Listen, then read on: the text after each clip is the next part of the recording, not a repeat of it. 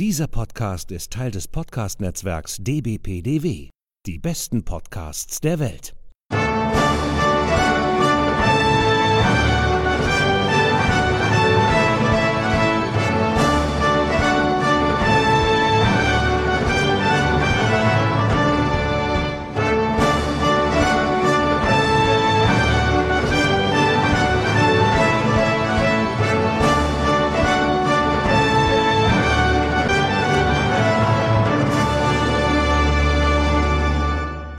Hallo und herzlich willkommen. Hier ist wieder der ESC Green Room, der Podcast zum Eurovision Song Contest. Wir sind bereits in Folge 41 und wir nehmen heute am Sonntag, den 26. Januar 2020 auf. Mein Name ist Sascha Gottschalk und am anderen Ende der Leitung sitzt wieder die geschätzte Kollegin Sonja Riegel. Hallo Sonja, grüß dich. Hallo Sascha, sagt man noch frohes Neues? Darf man, glaube ich, nicht mehr um die Zeit, oder? Och, das können wir schon noch machen. Also jedenfalls ist das ja unser erste, unsere erste Folge im neuen Jahr. Und da kann man das ruhig noch machen. Also ähm, ja, dir auch äh, frohes neues Jahr und natürlich auch unseren Hörerinnen und Hörern. Ähm, ich hoffe, ihr seid gut ins neue Jahr reingekommen. Ähm, ja, Sonja, was hast du denn so die letzten vier, fünf Wochen seit unserer letzten Folge denn so gemacht? Oh, einiges, was ich erzählen kann. Oder was heißt einiges? Äh, eine große Sache, von der ich erzählen kann, beim Eurosonic Festival in Groningen war ich und da war sehr viel ESC-Content. Vielleicht hat der eine oder andere schon ein bisschen was gesehen, weil ich ja auch unsere Social Medias gekapert habe. Aber da gibt's, da gibt's ein bisschen was zu erzählen. Ein paar neue Künstler haben wir ja auch. Neue Lieder, naja, eins, von dem wir noch nicht wissen, ob es so bleibt, wie es ist. Ähm, weiß nicht, wie zufrieden bist du mit den letzten Wochen, mit dem, was so an Neuem kam in Sachen ESC? Auch es ist ja eine ganze Menge gekommen ähm, und äh, bisher, äh, ich sag mal so, bis auf, äh, kommen wir ja gleich nochmal dazu, bis auf Albanien weiß man ja auch jetzt nicht so recht, wohin die Reise geht bei den ganzen Künstlern. Da wird ja im Moment nur, werden ja nur die Namen genannt und kann sich dann so ein bisschen in äh, vergangene Werke ein bisschen reinhören und das findet man mitunter mal gut, mal schlecht. Aber ähm, da werden wir noch mal gucken. Äh, es ist in meinen Augen und Ohren irgendwie noch relativ ruhig, würde ich sagen. Ähm, auch wenn schon so ein paar Namen aufploppen. Ähm, also äh, ja, werden wir mal, werden wir mal schauen, was da, was da so ist. Ähm, hattest du denn wenigstens ruhige Weihnachts- und, und, und äh, Silvestertage? Ähm, wie war das bei dir? Naja, gut, wie immer. Ich äh, ist ja jetzt nicht so mein Fest und da habe ich das dann dazu genutzt, ein bisschen zu arbeiten, ein bisschen was vorzubereiten und ja. Dann hast du so ein bisschen so für die Familien, Väter und Mütter sozusagen die Schichten übernommen bei euch. Äh, das kommt auch noch dazu, genau, und ein paar Bleistiftrocker.de Sachen schon vorbereitet fürs mhm. neue Jahr und ja, mhm. genau, das nutze ich dann dazu immer eher. Also bin jetzt auch niemand, der sagt, so an Silvester schaue ich mir nochmal den ESC an und überlege, ob der gut war oder nicht. Äh, bin da jetzt niemand, der jetzt so viele Striche unter so ein Jahr machen muss.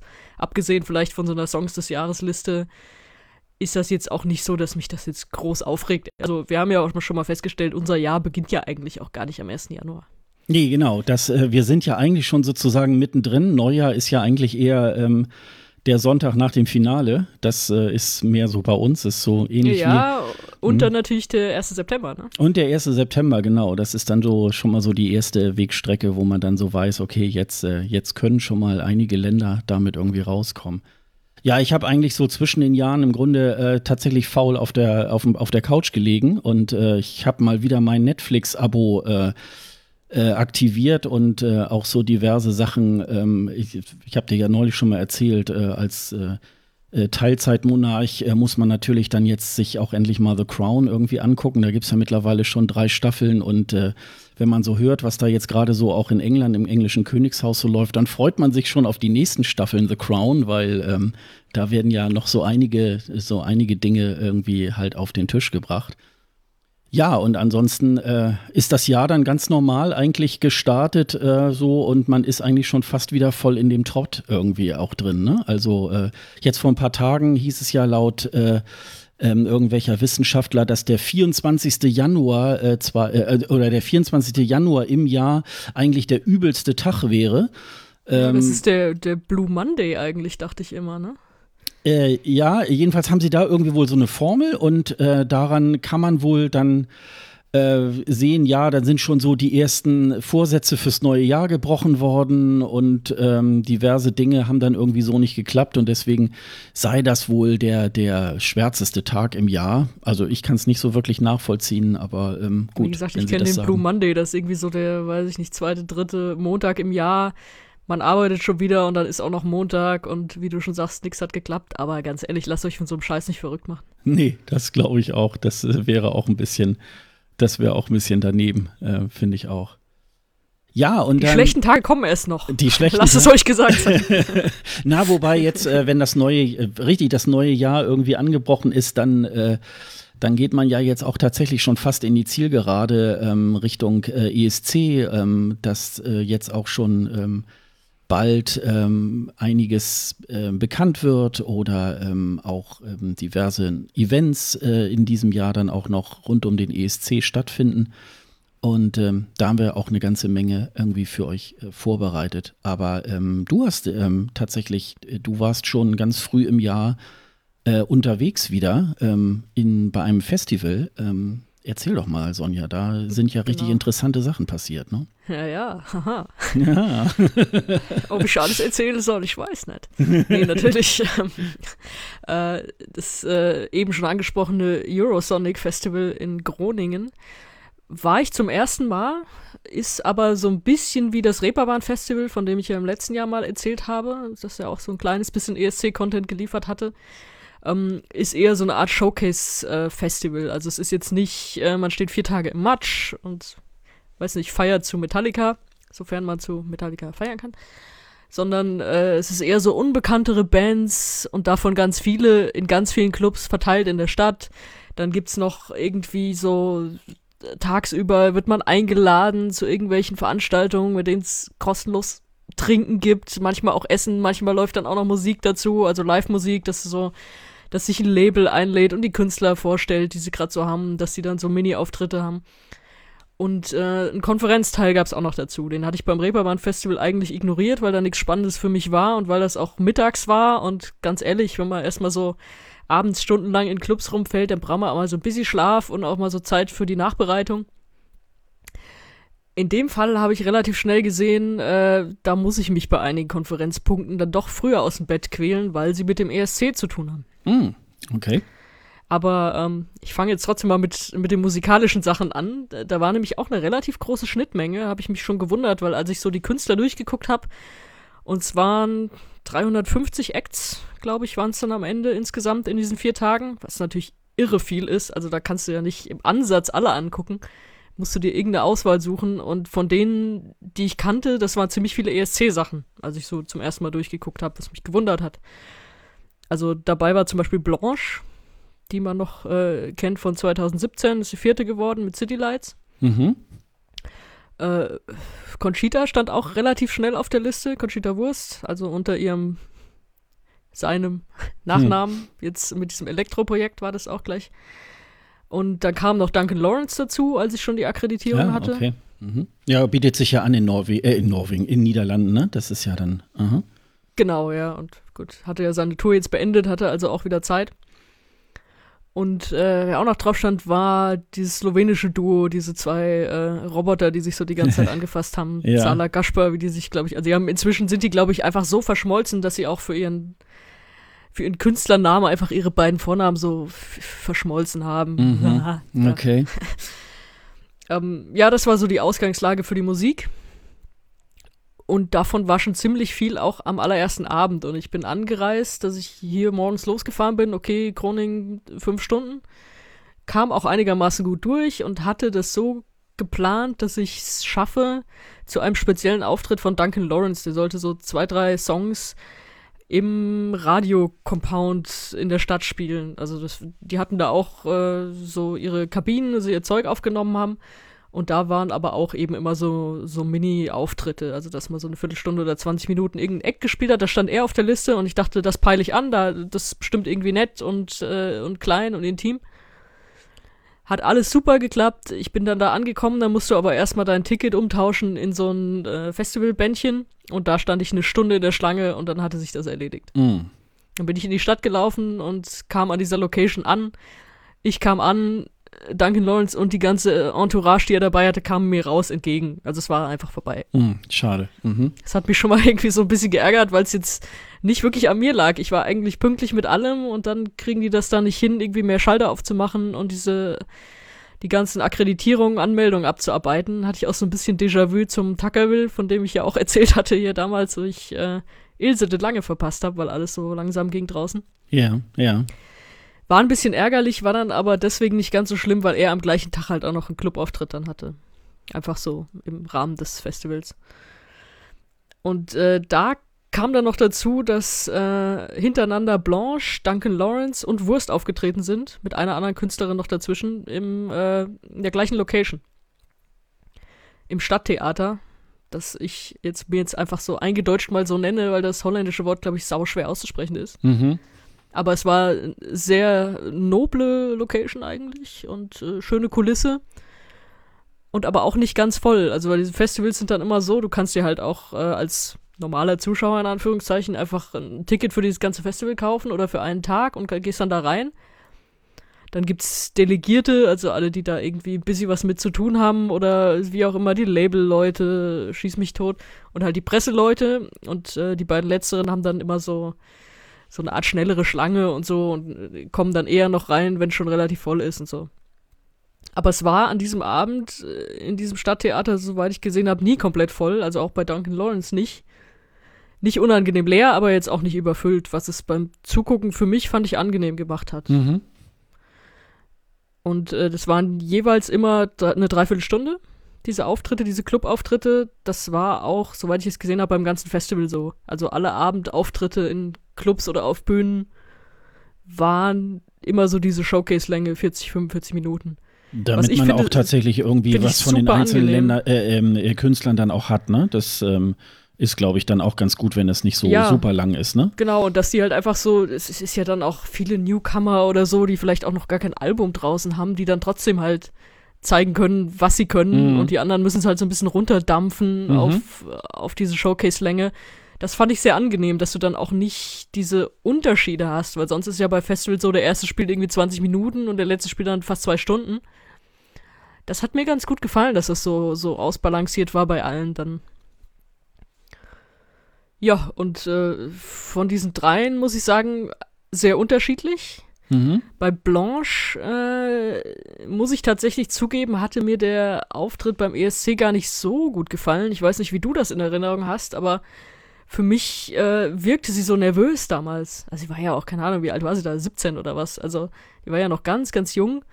Aber sie machte irgendwie beim Singen so diesen Eindruck, ah, ich will hier irgendwie nicht sein und es ist unangenehm und so. Ich weiß nicht, ob das Masche war oder wie auch immer. Das wurde ja eigentlich so gesagt, ne? Das, äh, das ist aber das, das ist, wie ich es im Kopf noch habe. Mm, also, dass sie, ich meine, die hat ja trotzdem super Platzierung gemacht am Ende, aber so, ich hatte irgendwie so ein, ah, so ein bisschen Unwohlsein beim Zugucken. Ja, ich glaube, dass ähm, äh, äh, ein, ein gutes Video hat ihr so ein bisschen äh, auch äh, zu diesem Auftrieb verschafft äh, beim ESC. Und dann liefen ja die Proben eher so, me, äh, so semi, ähm, berichteten dann einige, ähm, ja, das wird wohl nichts. Äh, und ähm, dann hat sie sich wohl noch mal gefangen und dann, wenn es wohl drauf ankam, hat sie wohl auch einen guten Auftritt gemacht. Ähm, mir ist nur so äh, hinterher in Erinnerung, dass man von ihr dann gar nicht mehr so wahnsinnig viel gehört hat. Vielleicht war es dann in Belgien eher, ähm, dass sie noch mal so ein paar neue Sachen rausgebracht hat, aber sonst ähm, ist sie dann eigentlich wieder ein bisschen in der Versenkung verschwunden, ne? Ja, wobei sich das jetzt so ein bisschen damit aufgeklärt hat, dass sie gesagt hat, dass ihr Debütalbum jetzt endlich fertig ist, nach drei Jahren, dass sie da dran gewerkelt hat. Mhm. Und das soll jetzt wohl im Frühjahr noch veröffentlicht werden. Okay. Also ich hatte, ich hatte vor dem äh, Festival ein Interview mit ihr angefragt und habe dann die Antwort bekommen, ja, wir sind leider nur kurz da und äh, schaffen das nicht, da irgendwie reinzuquetschen, aber schickt deine Fragen danach gerne per Mail rüber, dann machen wir das. Mhm. Und die Fragen sind jetzt bei ihr und ich warte auf die Antworten. Also da kann man vielleicht dann auch noch ein bisschen mehr zu erzählen, Mhm. wenn ich diese Antworten bekommen habe. Mhm. Aber sie hat jetzt auch diese Dreiviertelstunde halt einfach gefüllt. City Lights war, glaube ich, sogar schon der zweite Song oder so. Da kam dann noch, äh, noch einiges hinterher. Okay. Und auch äh, in meinen Augen bessere Songs. Ja. Und ich mag ja gerade so, weil sie singt auch manchmal sehr hoch, hat sie auch in City Lights dann gemacht, aber ich mag so ihren, wenn sie so fast Sprechstimme irgendwie Mhm, macht. Das, mhm. das fand ich, finde ich sehr angenehm, finde ich sehr schön. Das gab es dann auch ein paar Mal in anderen Liedern. Das hat mir doch sehr gut gefallen und ich fand so ganz total verschüchtert, aufgeregt, wirkte sie jetzt da auch nicht mehr. Was so ein bisschen schade war, sie hatte so zwei Begleitmusiker dabei, die standen irgendwie, oder zumindest der eine stand auf so einem kleinen Podest irgendwie an seinem Keyboard. Sah, sah sie dann irgendwie sehr klein aus, so in der Mitte. Weiß nicht, kann man vielleicht nochmal drüber nachdenken, so wie das, wie das Staging dann so wirkt, aber das sind dann wirklich Kleinigkeiten. Also musikalisch fand ich spannend, bin ich auch äh, frohen Mutes, was so das Debüt dann angeht. Mal schauen, wann das jetzt dann bei mir landet, aber es ist ja scheinbar, was sie so hat durchblicken lassen auf der Bühne fertig und die Songs klangen auch sehr fertig. Aber hat mich dann auch gefreut, mal wieder was von ihr zu hören, weil, wie du sagst, ich hatte auch, hatte sie nicht mehr wirklich auf dem Schirm. Mhm. Und dann tauchte sie eben in dieser Festivalliste auf und dann dachte ich, oh, das äh, ist ja mal spannend, mal da ein bisschen mehr zu hören als diesen einen Song. Ja gut, das ist natürlich dann immer so ein bisschen der falsche Eindruck. Vielleicht ähm, fährt sie dann auch tatsächlich die Strategie, äh, nein, nicht lieber den schnellen Erfolg und gleich nach dem ESC irgendwie ähm, wahllos irgendein Album rausbringen, sondern sich ein bisschen auch Zeit lassen.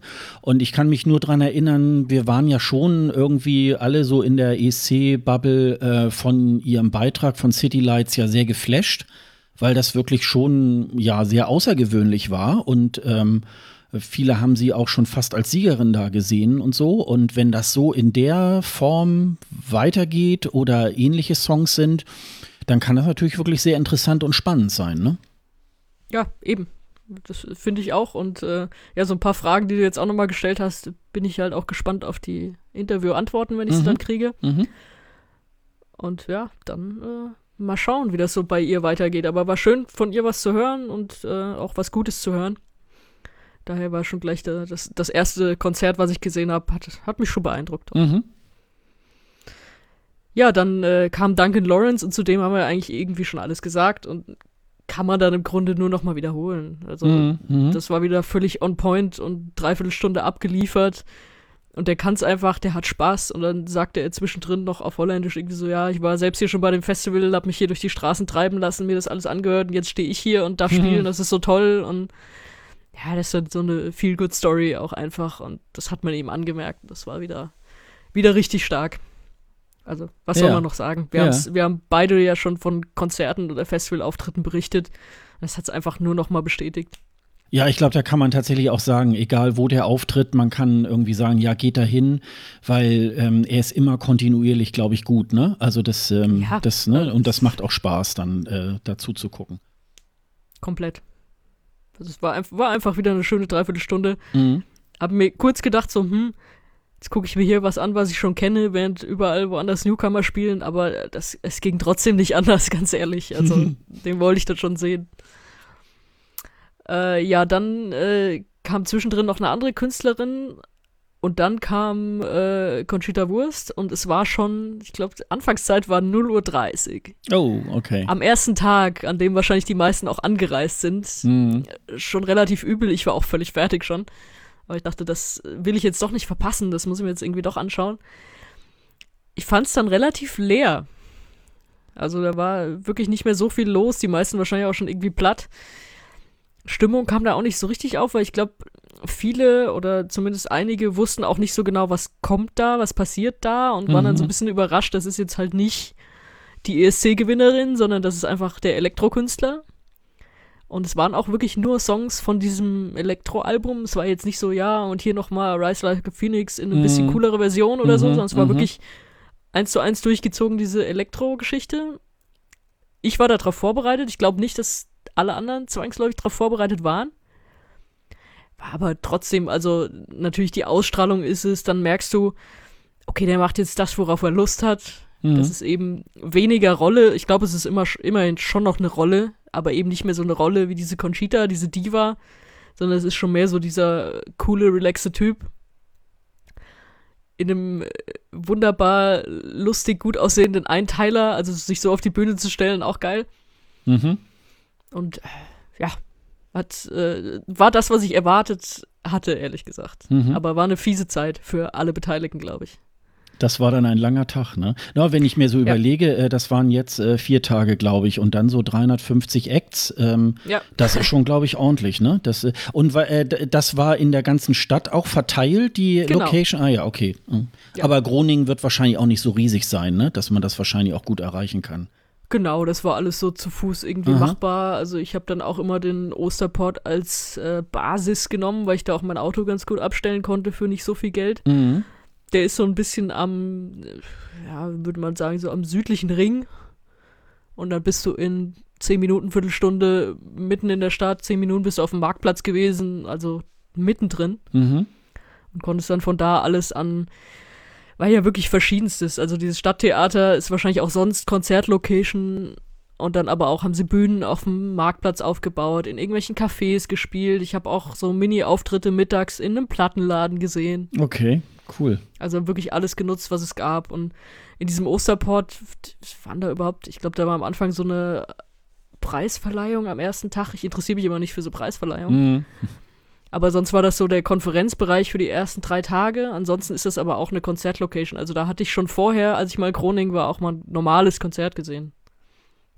Und so nutzen die quasi alles, was sie haben, in irgendwelchen Bars oder so. Und war, wie gesagt, auch das erste Mal, dass ich da war, für mich alles ein bisschen neu und erschlagend, aber den ersten Abend trotzdem nur in einer Location verbracht. Ja. Schlafen kann man auch später wieder. Ja, das, ja, das habe ich dann gemacht. Ja, und ähm, ich habe sie eben erwähnt, äh, Zala Gashbar habe ich mir geschenkt. Dann tatsächlich bin ich nicht hingegangen. Einerseits, weil ich dachte, oh, irgendwie so dieses, wie die sich da auf der Bühne beim ESC so roboterhaft so angefasst haben und so und ah, nee, nicht so meins, ganz ehrlich. Also nichts gegen so entspannte Popmusik, aber so dieses, dieses Auftreten, ja, na, war nicht so ganz mein Ding, ehrlich gesagt. Und äh, hab dann den Tipp bekommen von äh, Bekannten, in, als wir in der Schlange standen, eine Stunde lang äh, am ersten Tag, dass äh, Anna auftreten sollte. Anna mit drei N in der Mitte. Die zu dem Zeitpunkt, als das Festival angefangen hatte, noch nicht wusste, ob sie im lettischen Vorentscheid landen wird. Aber als dann ihr Auftritt war, wusste man's, weil da wurde es einen Tag vorher bekannt gegeben. Mhm. Und dann dachte ich, gucke ich mir doch einfach mal die an. Mhm. Also die war mir jetzt vorher auch kein Begriff, aber dann habe ich äh, nachgeschaut, als dann die Liste rauskam für das äh, Supernova 2020. Und da stand sie mit dabei und dann dachte ich, ja, komm, äh, die mal so eine Dreiviertelstunde auch in so einem, was war das? das? Das hieß irgendwie Gymnasium. Ich weiß gar nicht, ob das grundsätzlich so eine Schule war oder mhm. nicht. War irgendwie so eher so eine Aula oder so wahrscheinlich. Ja, so eine ne? Mini-Aula-Halle. Mhm. mhm. Ähm, natürlich auch spannend, war auch ganz gut gefüllt. Also hat schon ein paar Leute da angezogen. Dazu muss man sagen, sie wohnt in Amsterdam, mhm. aber hat irgendwie lettische Wurzeln. Also aber war für sie trotzdem so eine Art fast Heimspiel, dann in den Niederlanden aufzutreten. Und die hat mir sehr gut gefallen. Also die hatte äh, eine Band hinter sich, hatte auch ein schönes Logo für ihren Namen. Das muss man sich mal angucken. Das ist wirklich so, ja, kann, kann man irgendwie äh, schwer beschreiben. So schön zackig, Strich durch in der Mitte und ähm, man kann sich trotzdem da irgendwie den Namen Anna halt rausdenken. Mhm. Also schon so ein bisschen, jetzt nicht so Newcomer, oh, ich spiele das erste Mal hier und mal sehen, wie es wird, sondern schon so ein bisschen durchdachter. Hat noch kein Album draußen, aber ähm, ist da, glaube ich, auf einem guten Weg, wenn man sich das so anhört. Ja, und äh, von Anfang an dachte ich, ja, die hat eine tolle Bühnenpräsenz, wirklich irgendwie so, so ein Showgirl einfach und das nicht auf so eine unangenehme Art und Weise, sondern einfach, du merkst, sie bewegt sich viel zu ihrem Rhythmus, dann so so ein bisschen, ja, Pop halt einfach, aber auch so Elektro dazu und ich dachte, boah, das ist schon richtig gut und jetzt bin ich mal gespannt auf den ESC-Song. Und der kam dann und von dem war ich ehrlich gesagt ein kleines bisschen enttäuscht. Mhm, okay. Der heißt äh, Polyester. Und sie hat es auch vorher erklärt, es geht so um Fast Fashion und so dieses Wegwerf, so ja, T-Shirts für einen Dollar, was kommt als nächstes und nächste Saison brauche ich, will ich haben und so. Weiß nicht, ob das ein Thema ist, mit dem man zum ESC geschickt wird, ehrlich gesagt. Also es war jetzt auch nicht schlecht, also ich, ich fand nur, dass sie bessere Songs hatte in ihrem Set es bleibt so ein bisschen hängen, habe ich dann auch, als die, es war der letzte Song und die Leute, die dann raus sind, so vor mir, die summten dann auch so vor sich hin, hm, so T-Shirts ja. ah, okay. und so. Also es ist so ein bisschen hängen geblieben dann hm. schon. Ähm, weiß aber nicht, ob das jetzt so überzeugend ist. Aber sie als äh, Künstlerin fand ich, fand ich super spannend und, und richtig gut. Also kann man mal drauf achten, wenn man den lettischen Vorentscheid guckt. Naja, also man kann das ja, äh, es war ja beim Junior Eurovision auch schon so ein Thema, ne? Dies mit der Nachhaltigkeit, wir müssen unsere Umwelt äh, schützen und so. Das ja, das ging ja direkt so auf Klima und ja. wir müssen die Welt retten und so. Das ist ja nochmal dann, ja, das, das ist ja nochmal, was heißt sehr speziell. Es ist natürlich, es ist ein wichtiges Thema, klar, aber es ist, wenn man dieses blöde Wort dazu sagen kann, ist, ich weiß jetzt nicht, ob das so sexy ist für so einen mhm. Wettbewerb. Ja, ich könnte äh, mir, könnt mir nur vorstellen, dass das äh, vielleicht so einige Länder dies Jahr vielleicht aufgreifen werden, ne? Dieses Thema.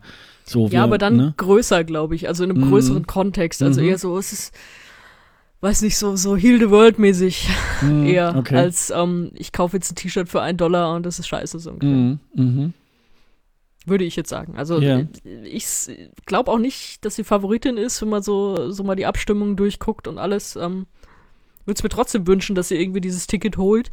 Weiß aber nicht, ob sie sich mit dem Song jetzt einen Gefallen getan hat. Ja, du hattest mir ja ein äh, YouTube-Video ähm, äh, geschickt. Genau, äh, das wurde aus mehreren Perspektiven gefilmt und zusammengeschnitten. Uh, Kann man sich angucken, können wir mal in die Shownotes. Genau, das setze ich da mal rein. Und da muss ich auch sagen, ja, sie hat Spaß auf der Bühne und äh, ja, und bewegt sich dazu auch ähm, ordentlich und ähm, muss man schon sagen, das, äh, das finde ich ja gerade so in so einer Konzertsituation ja auch wichtig, ähm, dass jemand auch ein bisschen mit dem Publikum spielt und so und nicht irgendwie so starr einfach nur seinen, seinen Song runtersingt. Und da machte sie einen sehr sympathischen Eindruck. Das, äh, das ja. ist mir auch aufgefallen. Super Ausstrahlung auf jeden Fall, auch auf der Bühne. Mhm.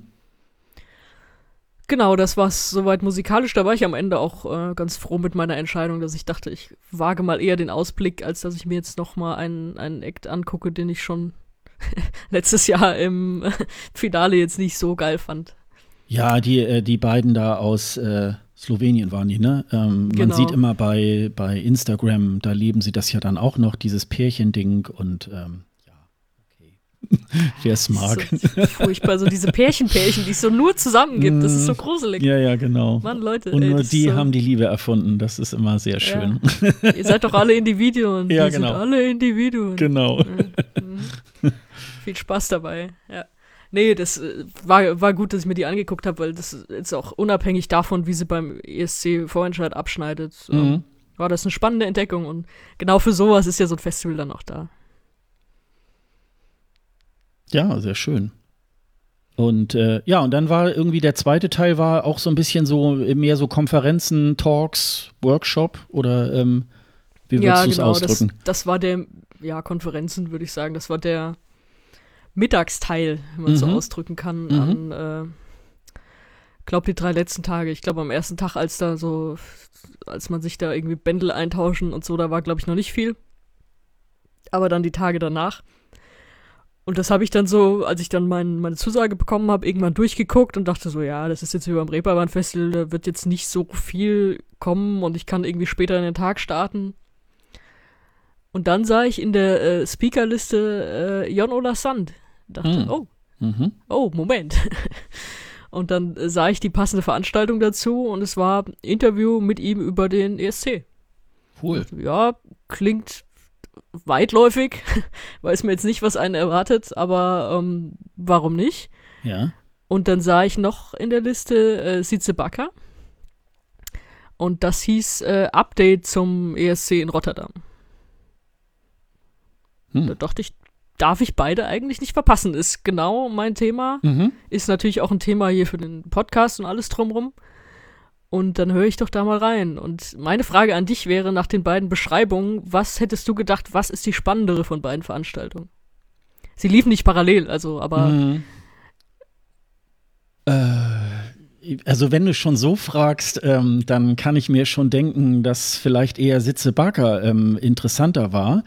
Äh, bei Jan Ola Sand hätte mich natürlich tatsächlich so, ähm, äh, ich hätte mich da jetzt reingesetzt und mich äh, hätte dann so interessiert, dass er aus dem, aus dem, ja, und dass er da eben halt auch so ein bisschen aus dem Nähkästchen plaudert oder so. Ähm, bei Sitze Barker hätte ich mir jetzt erstmal so jetzt nichts äh, vorstellen können. Ich glaube aber, dass äh, wahrscheinlich sogar beide Veranstaltungen interessant waren.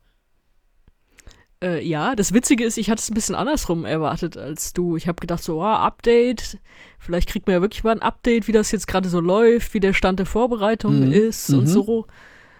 Und dachte so, ja, das andere ist so ein bisschen netter Plausch und man weiß ja dann auch nie, wenn da einfach nur steht Interview zum ESC, muss der jetzt vielleicht einfach nur eine Stunde lang mal den Leuten, die jetzt nicht so aus der Blase kommen, und das ist ja jetzt keine ESC-Veranstaltung, das ist ja einfach eine Musikveranstaltung, muss der denen jetzt einfach nur die Regeln erklären oder so. Mhm. Weiß man Mhm. ja nie, was einen da erwartet.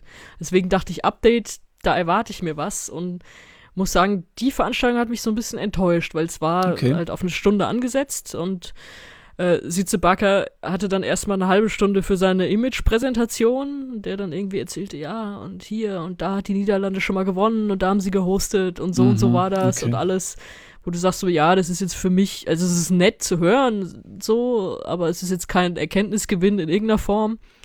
Und dann halt, ja, und wir wollen die Postkarten, die sollen über die Menschen gehen und weniger über Windmühlen und so. Also alles schon bekannt. Ja. Es ist ja Mhm. alles schon genau so irgendwie äh, kommuniziert worden. Mhm. Und das Einzige, was sie dann neu präsentiert haben, war eben dieser 15-jährige DJ, der, der Peter Gabriel, Ja. der ähm, die Musik für die Flaggenparade machen wird. Der war dann auch da, durfte dann da auch zu Wort kommen und so. Das war wirklich das Einzige, was ich jetzt auch für mich Update nennen würde. Mhm. Von daher, also fand ich jetzt nicht schlimm, dass ich mich da reingehockt habe, die Stunde, aber habe ich schon gedacht, da hätte bisschen mehr rumkommen können. Ja, du warst Also, wie ist wahrscheinlich dann, so. dann nicht unbedingt Zielgruppe, sondern Zielgruppe war dann vielleicht Genau. eher die Leute, die so gar keine Ahnung jetzt vom ESC und das erste Mal so erfahren, oh, in ihrem eigenen Land findet das jetzt statt und dann muss man ja, die vielleicht Leute. nicht ganz so weit zurück, aber Mhm, aber da muss man die Leute Ja. erstmal abholen, ne? So, äh, wo sind wir denn eigentlich und äh, Ja, wie, nicht, genau. wie oft hat die Niederlande mal gewonnen und so vielleicht in der Richtung. Ah, okay. Mhm. Ja, aber Jan Ola Sand hätte ich jetzt eher auch so gedacht, da setzt man sich mal rein, weil ähm, der kann vielleicht ja auch über das ein oder andere mehr berichten, weil er halt nicht mehr so lange hat. Er macht jetzt noch den letzten ESC und dann ist er ja raus aus dem Game und kann vielleicht so das ein oder andere mal mehr erzählen, als er das vielleicht könnte, wenn er noch, also die nächsten Jahre noch den, den Supervisor da irgendwie halt macht, ne? Ja, wobei er natürlich schon in der Position als Supervisor jetzt auch da aufgetreten ist. Mhm, Also mhm. nicht als Scheidender, sondern wirklich noch in dieser Position, die er auch noch hat. Mhm. Zu dem Zeitpunkt war auch der Nachfolger noch nicht bekannt, da kommen wir gleich noch dazu. Ja, der genau. wurde ja eine Woche Mhm. später dann äh, bekannt gegeben. Also zu dem Zeitpunkt war er das noch vollumfänglich, auch in der Wahrnehmung sozusagen. Aber ähm, naja, also du, du kennst ja den, den Mitschnitt sozusagen ich Mhm. habe es ja auch aufgeschrieben bei Mhm. bleistiftrocker.de. Ich fand, da war schon einiges Interessantes dabei. Also Ja. neben, dass er dann halt doch noch mal, ja, erzähl mal, wie viel dürfen da auf der Bühne stehen und so, das, das kam auch. Mhm. Aber das kam nicht nur. Und ich fand, da waren schon ein paar Aussagen drin, und ich dachte, okay, das ist jetzt, äh, das ist mal interessant zu hören einfach auch. Und witzigerweise hat es ja auch eine Sache so ein bisschen in die ESC-Medien geschafft, das war die USA Mhm. mit der möglichen Teilnahme. Weil man sagen muss, wenn man da das ganze Zitat und den Zusammenhang kennt, dann ist es auch keine News mehr, muss ich sagen. Also irgendeine niederländische Zeitung hat das aufgegriffen. Äh, da ging es eigentlich in diesem Panel ging es vorher um Australien. Er hat halt erklärt, warum Australien mitmacht. Und ja, die haben schon jahrelang ihre Leute dahin geschickt, die berichtet haben und große Fans und wir wussten, das ist eine riesige Basis und so. Und dann haben wir irgendwann gesagt, okay, die kommen dazu, einfach, einfach weil da so viel dahinter steckt bei denen, weil die, weil die so große Fans sind, weil die so Bock darauf auch haben.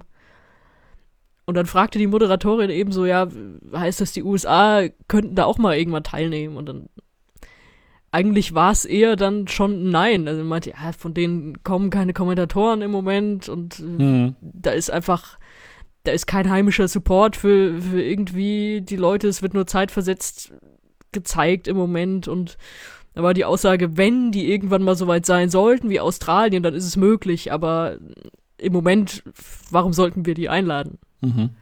Das war so die, die Aussage. Und wenn du dann noch bedenkst, dass Jon Ola Sand ja einfach das in dieser Position nicht mehr zu entscheiden hat, weil er ja raus ist nächstes Jahr. Und es ist jetzt einfach, er hat ja gesagt, es ist absehbar noch nicht so, dass die USA irgendwie in diese Kategorie kommen könnten. Und dann kommt einfach vielleicht der nächste und sieht das wieder komplett anders oder so. Und dann wird es ja noch weniger in den News. Mhm. Trotzdem, der Gedanke dahinter ging ja eher um Australien. Das hat er nochmal ganz, ganz gut erklärt aus seiner Sicht. Ich meine, ich bin da auch zwiegespalten, aber äh, gut. Hat er halt nochmal erklärt und dass dann halt diese Kriterien einfach auch auf die USA gelegt, auf Nachfrage. Von daher war das jetzt für mich gar nicht so ein ja, Skandal ist zu viel, aber so ein großes Thema, wie es dann gemacht wurde, war es vor Ort nicht.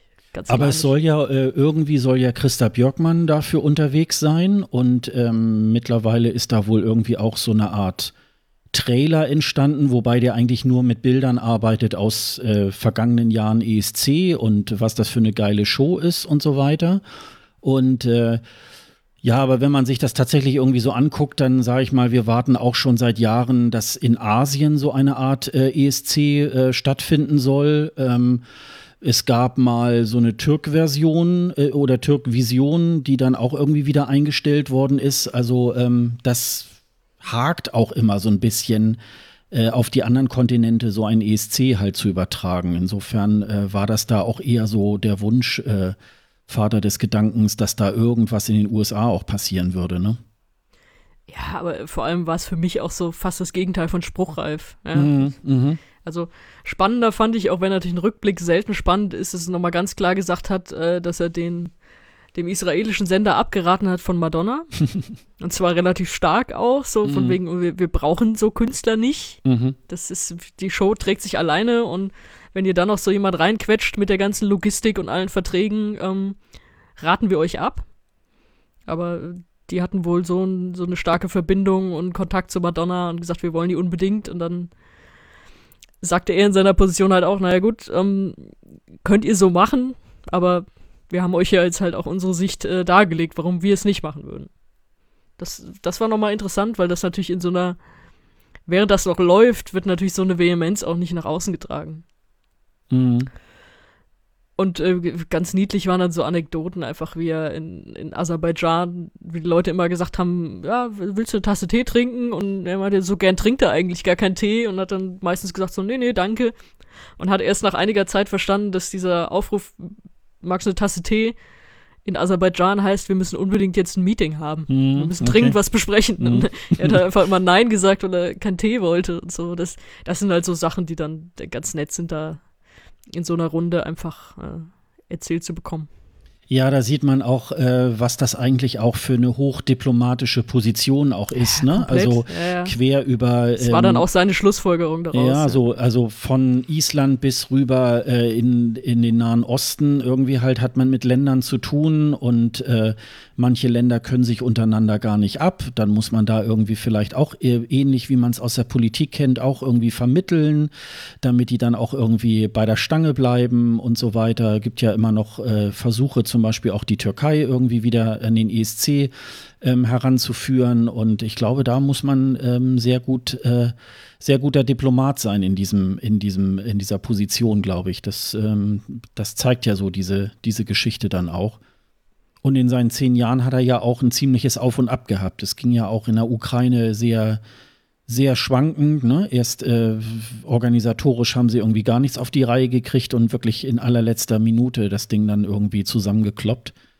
Und ähm, dann gibt es wieder so Länder wie, weiß nicht, Schweden oder so, die äh, ziehen das einmal durch und die machen es eigentlich fast zu perfekt. Ne? Das, äh, und mit so unterschiedlichen äh, Ländern muss er sich dann irgendwie auch auseinandersetzen. Ne? Genau, ich finde, genau dafür ist er auch der komplette Richtige. Mhm. Mhm. Und man muss auch sehr diplomatisch sein, wenn man nach solchen Panels noch von Leuten angequatscht wird. Ja. ja, du hast In ja gleich, diesem Fall von mir. gleich ein Jobgespräch mit ihm gemacht, ne? Wie, dass er bei uns mitmacht genau, oder dass ich bei ihm mitmache? Ihn als Markenbotschafter irgendwie so, für ja, uns irgendwie engagiert. Wir können jetzt verkünden, wenn ihr an die Adresse kundendienst.escgreenroom.de schreibt. Nein, Quatsch. Genau. Ähm, ja, nee, er stand dann, stand dann halt danach noch rum und äh, bin ich dann mal hingegangen, habe Hallo gesagt und äh, habe ihn, hab ihm einen Sticker von uns übergeben. Mhm. Und ihn dann auch gefragt, ob ich mal ein Bild von ihm mit diesem Sticker machen dürfte und äh, rate, was er gemacht hat. Ja, ich glaube, erstmal hat er, glaube ich, geguckt, was das überhaupt ist, ne? Ja, klar, er hat sich den natürlich erstmal genau durchgelesen. Ich wäre so enttäuscht gewesen, wenn er das nicht gemacht hätte. Mhm. Ganz ehrlich, er hätte auch Nein sagen können, das wäre jetzt auch nicht schlimm ja, ja. gewesen. Also, ja, das hätte ich auch verstanden, klar. Aber er schaute, schaute dann einfach kurz drauf, was da alles draufsteht. Und ich habe ihm nochmal gesagt, so, das ist wirklich nichts Schlimmes, ja. Mhm. Und dann war der, ja, klar, machen wir. Und ähm, posierte dann mit diesem, mit diesem Aufkleber. Das Bild haben wir ja schon überall rumgereicht. Ähm, Ja, was hast du gedacht, als ich dir dieses Bild geschickt habe? Ja, also es, das, das war wirklich, äh, äh, ich, ich, äh, hatte, ich hatte das bei WhatsApp dann irgendwie. Und man sieht ja immer, wenn man auf diesen Startbildschirm sieht man ja nur irgendwie ähm, äh, die, die Nachricht und dann hast du, glaube ich, irgendwie geschrieben, äh, mehr geht wohl nicht. Ne? Und denkst so, hm, was kommt jetzt so irgendwie? Ich glaube, ich habe geschrieben, jetzt kommst du. Oder, oder jetzt kommst du oder so, genau. Und, und äh, ich mach das auf, denk so, nein, wie geil ist das denn irgendwie? Das habe ich, glaube ich, auch geschrieben. Und es war so, äh, das war so irreal, aber es war so, so geil irgendwie. Und äh, da Es ist sind nichts gefaked an dem Bild, wollte ich nur mal sagen. Nee, nee, genau. Und, und äh, wir haben uns dann auch kurz drüber unterhalten, weil ich ja, das war ja mal so ein, so ein kleiner Test, mal äh, Aufkleber äh, zu produzieren. Und ich habe die eigentlich auch tatsächlich ein ganz kleines Stück zu groß äh, produziert. Nur für den Fall, für dieses Ja. Bild war es natürlich wieder geil, weil äh, man konnte es super erkennen. Und ähm, ja, aber finde ich irgendwie. Und, und äh, hast noch mit ihm äh, noch ein paar Worte gequatscht? Ähm, äh, oder äh, hatte er dann einfach zu viel zu tun?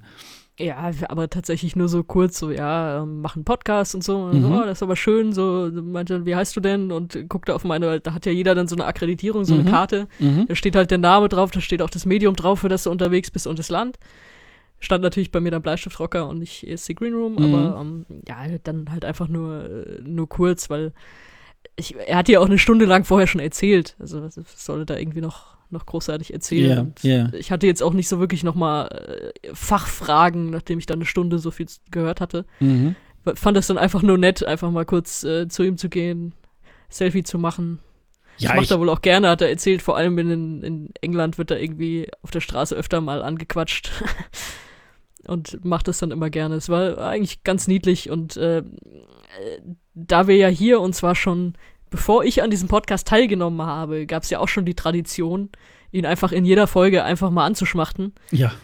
Konnte ich ja, das musste ich ja machen. Also ich grüße Dennis, erster Vorsitzender des Fanclubs. ja, ähm, genau. das musste ja irgendwie, also musste ich ja irgendwie mal hingehen und ein Selfie machen oder so. Das wäre ja gar nicht anders gegangen. Ich meine, es war ja meine Einstellungsvoraussetzung, dass ich den gut finde. Es, Bring mir ein Foto von Janola Sand.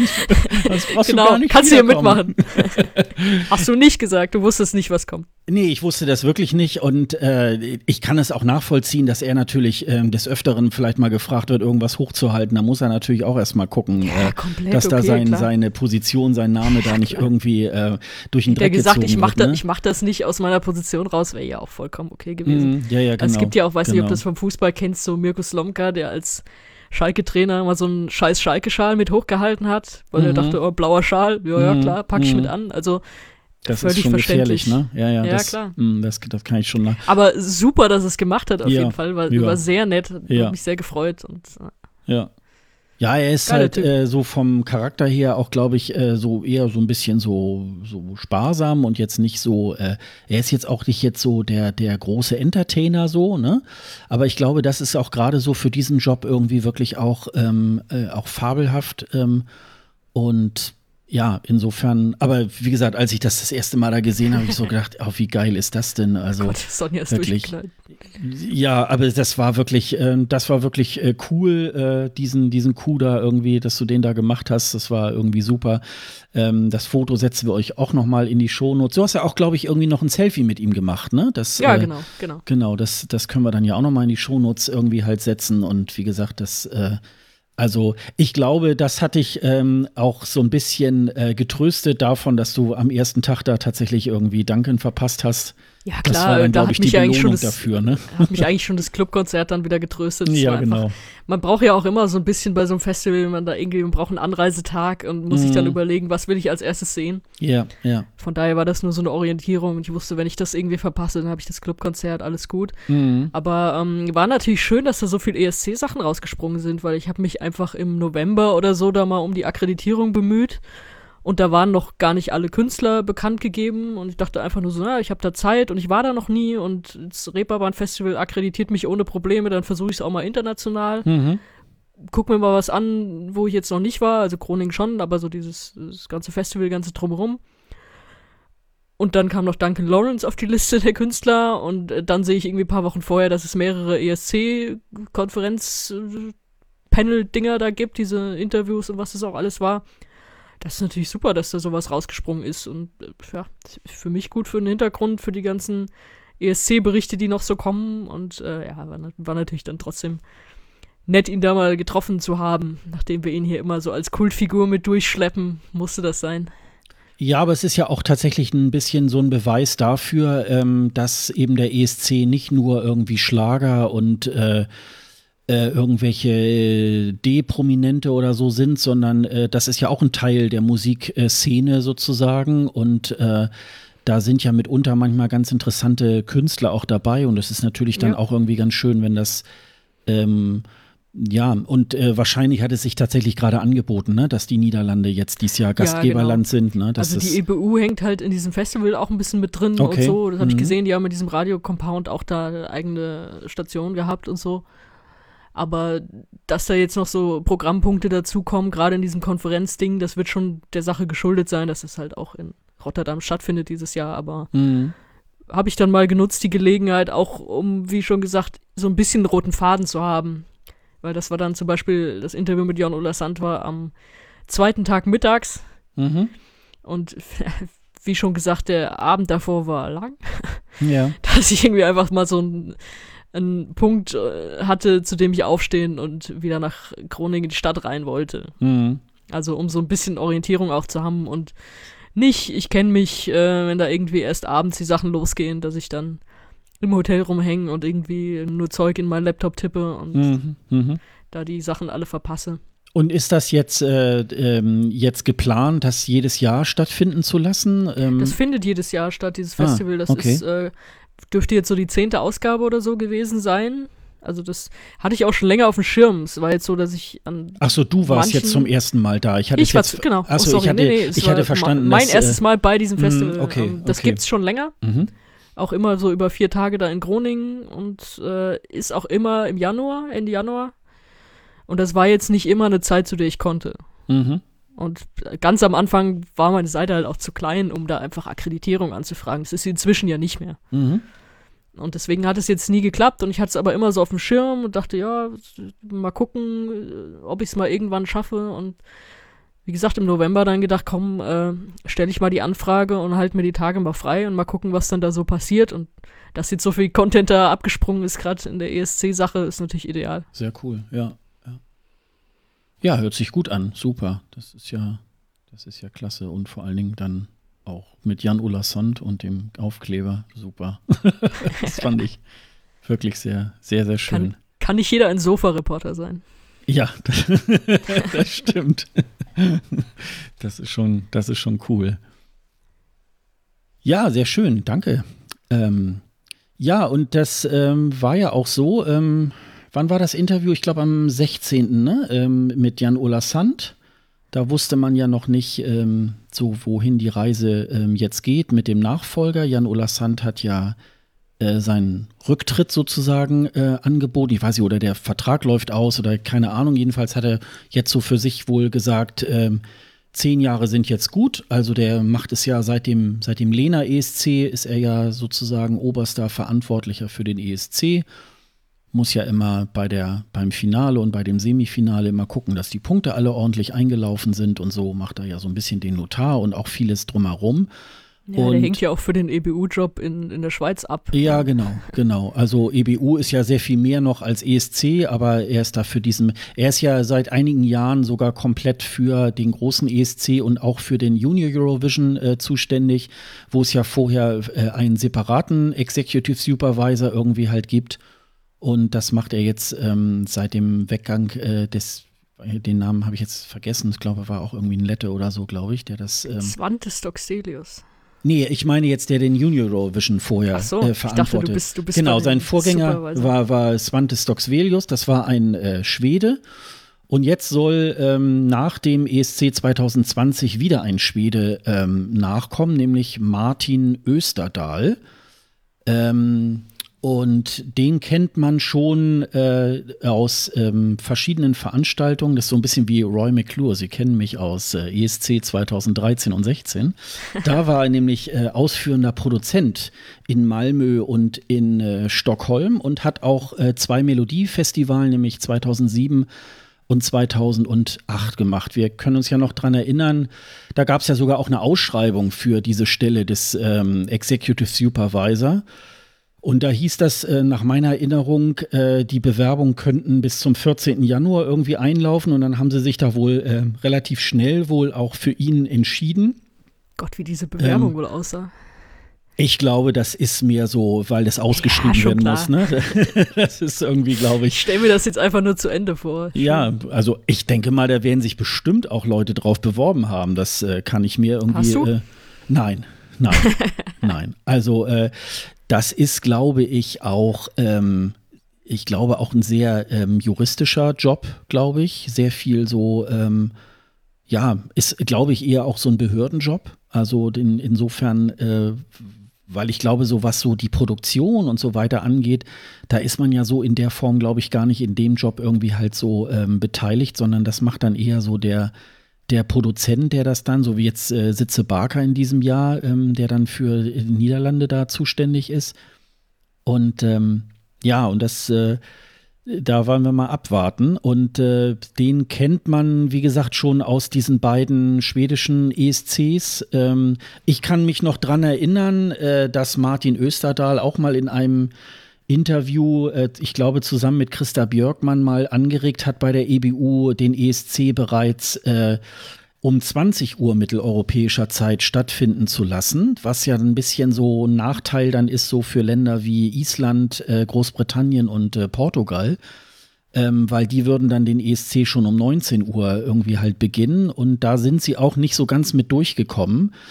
Ähm, es ist ja natürlich zu erwarten, dass der jetzt so ein bisschen auch äh, versucht, ähm, auch dem seinen Stempel aufzudrücken. Sind wir mal gespannt. Also ich würde mich natürlich schon darüber freuen, so die eine oder andere Veränderung beim ESC vielleicht auch durchzudrücken, aber natürlich ähm, immer so ein bisschen sanft und behutsam, weil ähm, nicht alles äh, lohnt sich natürlich da irgendwie zu verändern, aber werden wir mal abwarten. Er selber ist äh, 46 Jahre alt und irgendwie so ein Fun Fact, da haben wir uns äh, jetzt die Tage auch immer schon mal bei WhatsApp so irgendwie gefoppt. Ähm, er ist selber auch Autor von, ich glaube, zwei äh, Krimis, so Thriller, glaube ich. Ähm, ich glaube, ähm, Kormoran heißt, glaube ich, irgendwie ein so ein ähm, Roman von ihm. Ich weiß nicht, ob die jetzt gut oder schlecht sind. Ähm, vielleicht. Das wäre deine Rechercheaufgabe gewesen. Ich fahre hier nach Holland und ich höre mir das ganze Zeug an und du schaffst es nicht mal, so einen scheiß Roman zu lesen. Nein, das hat leider nicht so äh, heute da. hier in, des, in, den Ablauf gepasst. Also. Ja, klar.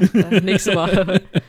Aber das nächste Mal, ähm, ich werde mich da mal, äh, werde mich da mal reinlesen und dann werde ich euch nochmal erzählen, ob er auch als Romanautor äh, gut geeignet ist. Ähm, Ganz ehrlich, wenn er für den Gag verantwortlich war, den es am Anfang von, was war das, 2016 gab, in dem einen Halbfinale mit Good Evening Europe. Erinnerst du dich an den? Good Evening, du erinnerst dich nicht, das ist schon, das ist schon, das sagt schon viel aus. Das äh, hat genau mein Humorzentrum getroffen, das ist aber auch traurig manchmal.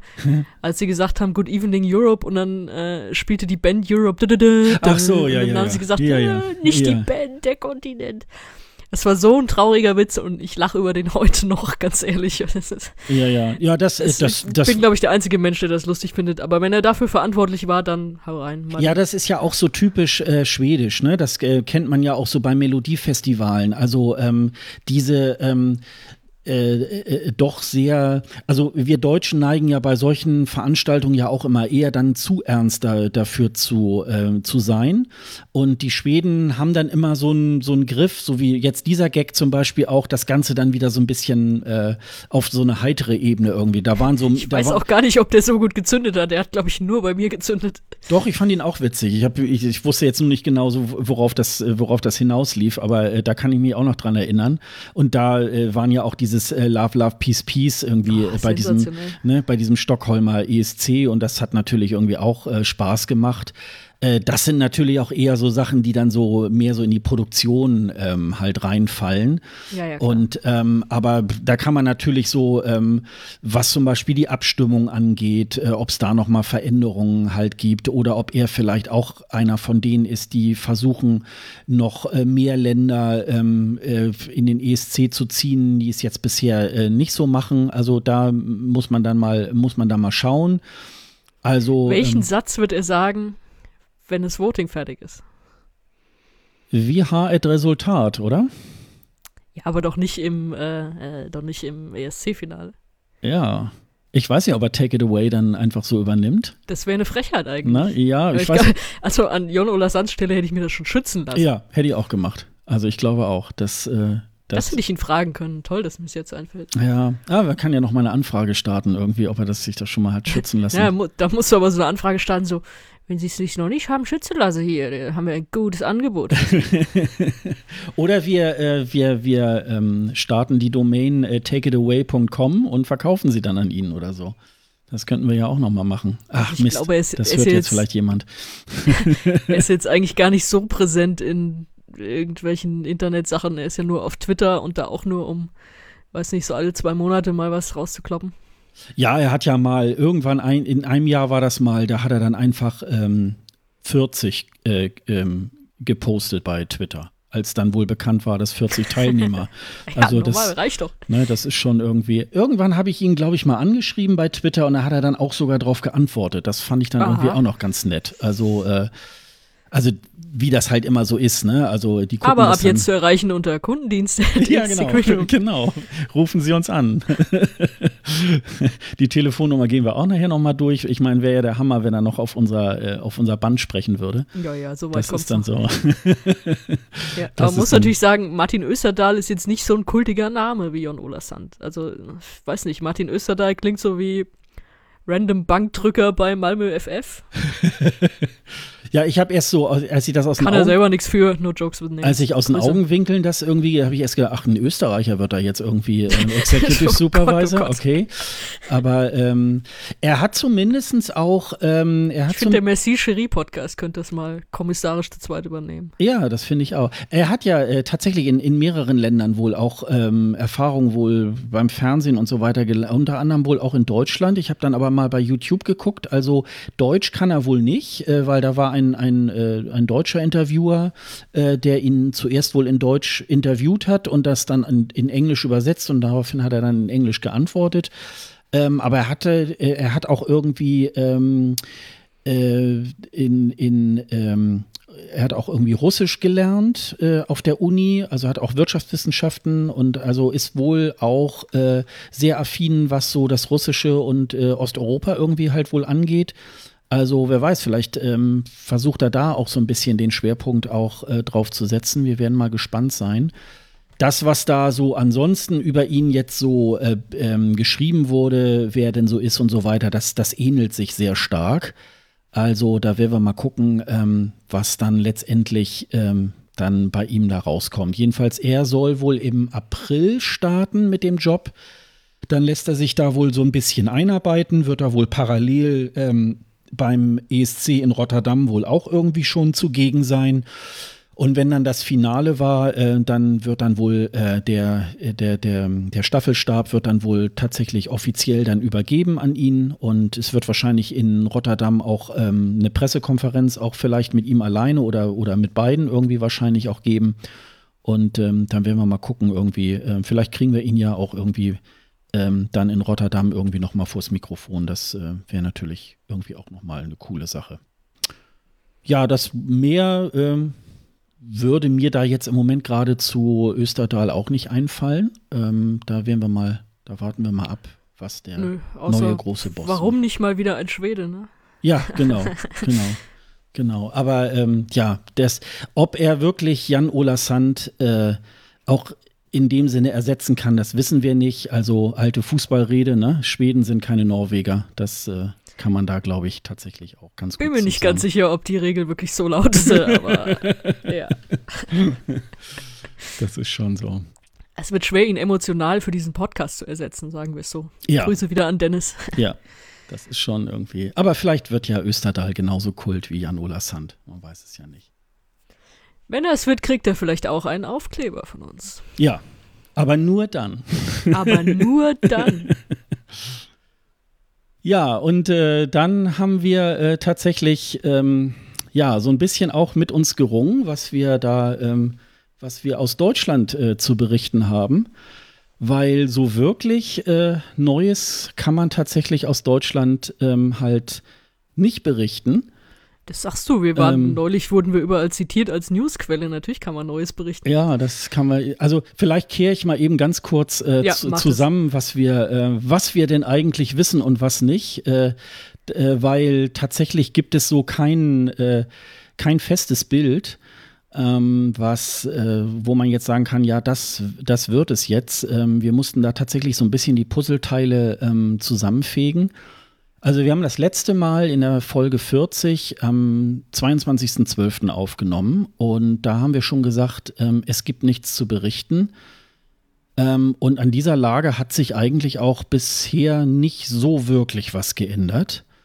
Ähm, man kann tatsächlich sagen, es gibt ja immer so eine Art äh, Katerfrühstück ähm, am Morgen nach dem Finale bei Eurovision.de mit Alina Stiegler. Die hat dann so verschiedene Gäste auf dem Sofa die dann nochmal so kommentieren, ähm, ja, wie war es denn eigentlich? Und in den letzten Jahren war es tatsächlich dann auch immer so ein bisschen Wundenlecken angesagt, bis auf äh, Lissabon, wo ähm, Michael Schulte einen sagenhaften vierten Platz irgendwie halt gemacht hat. Und ähm, ja, da waren dann so diverse Leute wie Peter Urban, wie Thomas Mohr, ähm, auch, äh, ich glaube, war Thomas Schreiber? Nee, der war da, glaube ich, gar nicht auf dem, auf dem Sofa. Und äh, seitdem gibt es tatsächlich keine offizielle Erklärung. Es gab nur irgendwie aus der Nacht in Tel Aviv noch von, von Schreiber so eine Aussage, ähm, also äh, Thomas Schreiber ist der Unterhaltungskoordinator bei der ARD und damit auch für Deutschland beim ESC zuständig. Und ähm, der hat dann also gesagt, ja, wir müssen alles überdenken. So, und äh, ja, dann hat sich auch tatsächlich eine ganze Zeit lang irgendwie nichts getan. Und wir haben dann einfach mal ähm, am 27. Dezember ähm, eine Anfrage gestellt bei der du, äh, das möchte ich betonen, du hast die bestellt. Im Namen unseres Podcasts natürlich. ja. Also es ist immer eine Gemeinschaftsproduktion. Und ähm, ja, eigentlich nur eine äh, ganz normale äh, Mail habe ich an den NDR äh, gestellt. Und ich wollte einfach mal fragen, äh, was denn der, äh, was denn Deutschland eigentlich beim ESC äh, plant, denn Eurovision.de, da habe ich ja letztes Mal schon berichtet, äh, da habe ich äh, einfach so spaßeshalber über Twitter einfach mal nachgefragt, sag mal, nimmt eigentlich Deutschland am ESC teil? Und die Kollegen von Eurovision.de haben natürlich dann gleich darauf geantwortet und haben gesagt, ja, Deutschland äh, nimmt natürlich daran teil. Also das wussten wir dann. Und ich habe dann einfach ähm, nochmal die Frage gestellt, äh, wann hören wir denn mal Informationen über den Künstler oder die Künstlerin, beziehungsweise wann können wir denn mit dem äh, Song irgendwie halt äh, rechnen und gibt es denn überhaupt einen Vorentscheid oder nicht und oder gibt es vielleicht eine äh, interne Entscheidung, bla bla bla. Und da ging dann tatsächlich ähm, äh, einige Zeit ins Land, bis das dann so beantwortet wurde, was wohl ähm, erstmal den Feiertagen sicherlich auch geschuldet ist, aber glaube ich auch ähm, ja so ein bisschen man ist, glaube ich, beim NDR im Moment hin und her gerissen, was man denn eigentlich bekannt geben möchte. Und da haben wir dann eine Rückmeldung gekriegt äh, von äh, Iris Benz, die uns dann äh, mitgeteilt hat, es gebe also Ende Januar erste Informationen äh, zu, ähm, ja, zu dem Künstler, zu dem Song und so weiter. Und mehr war es dann irgendwie halt nicht.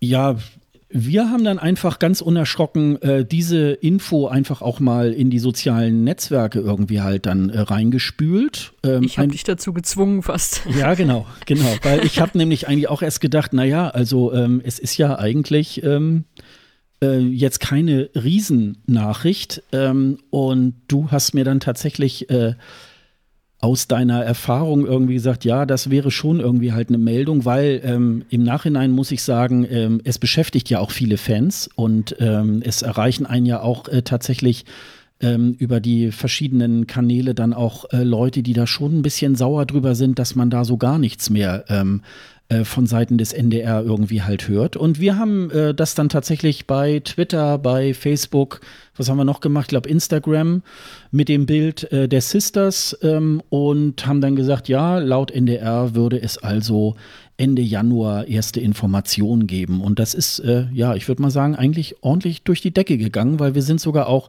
nicht nur von den Kollegen von ESC Kompakt äh, zitiert worden, sondern auch von diversen ESC-Medien.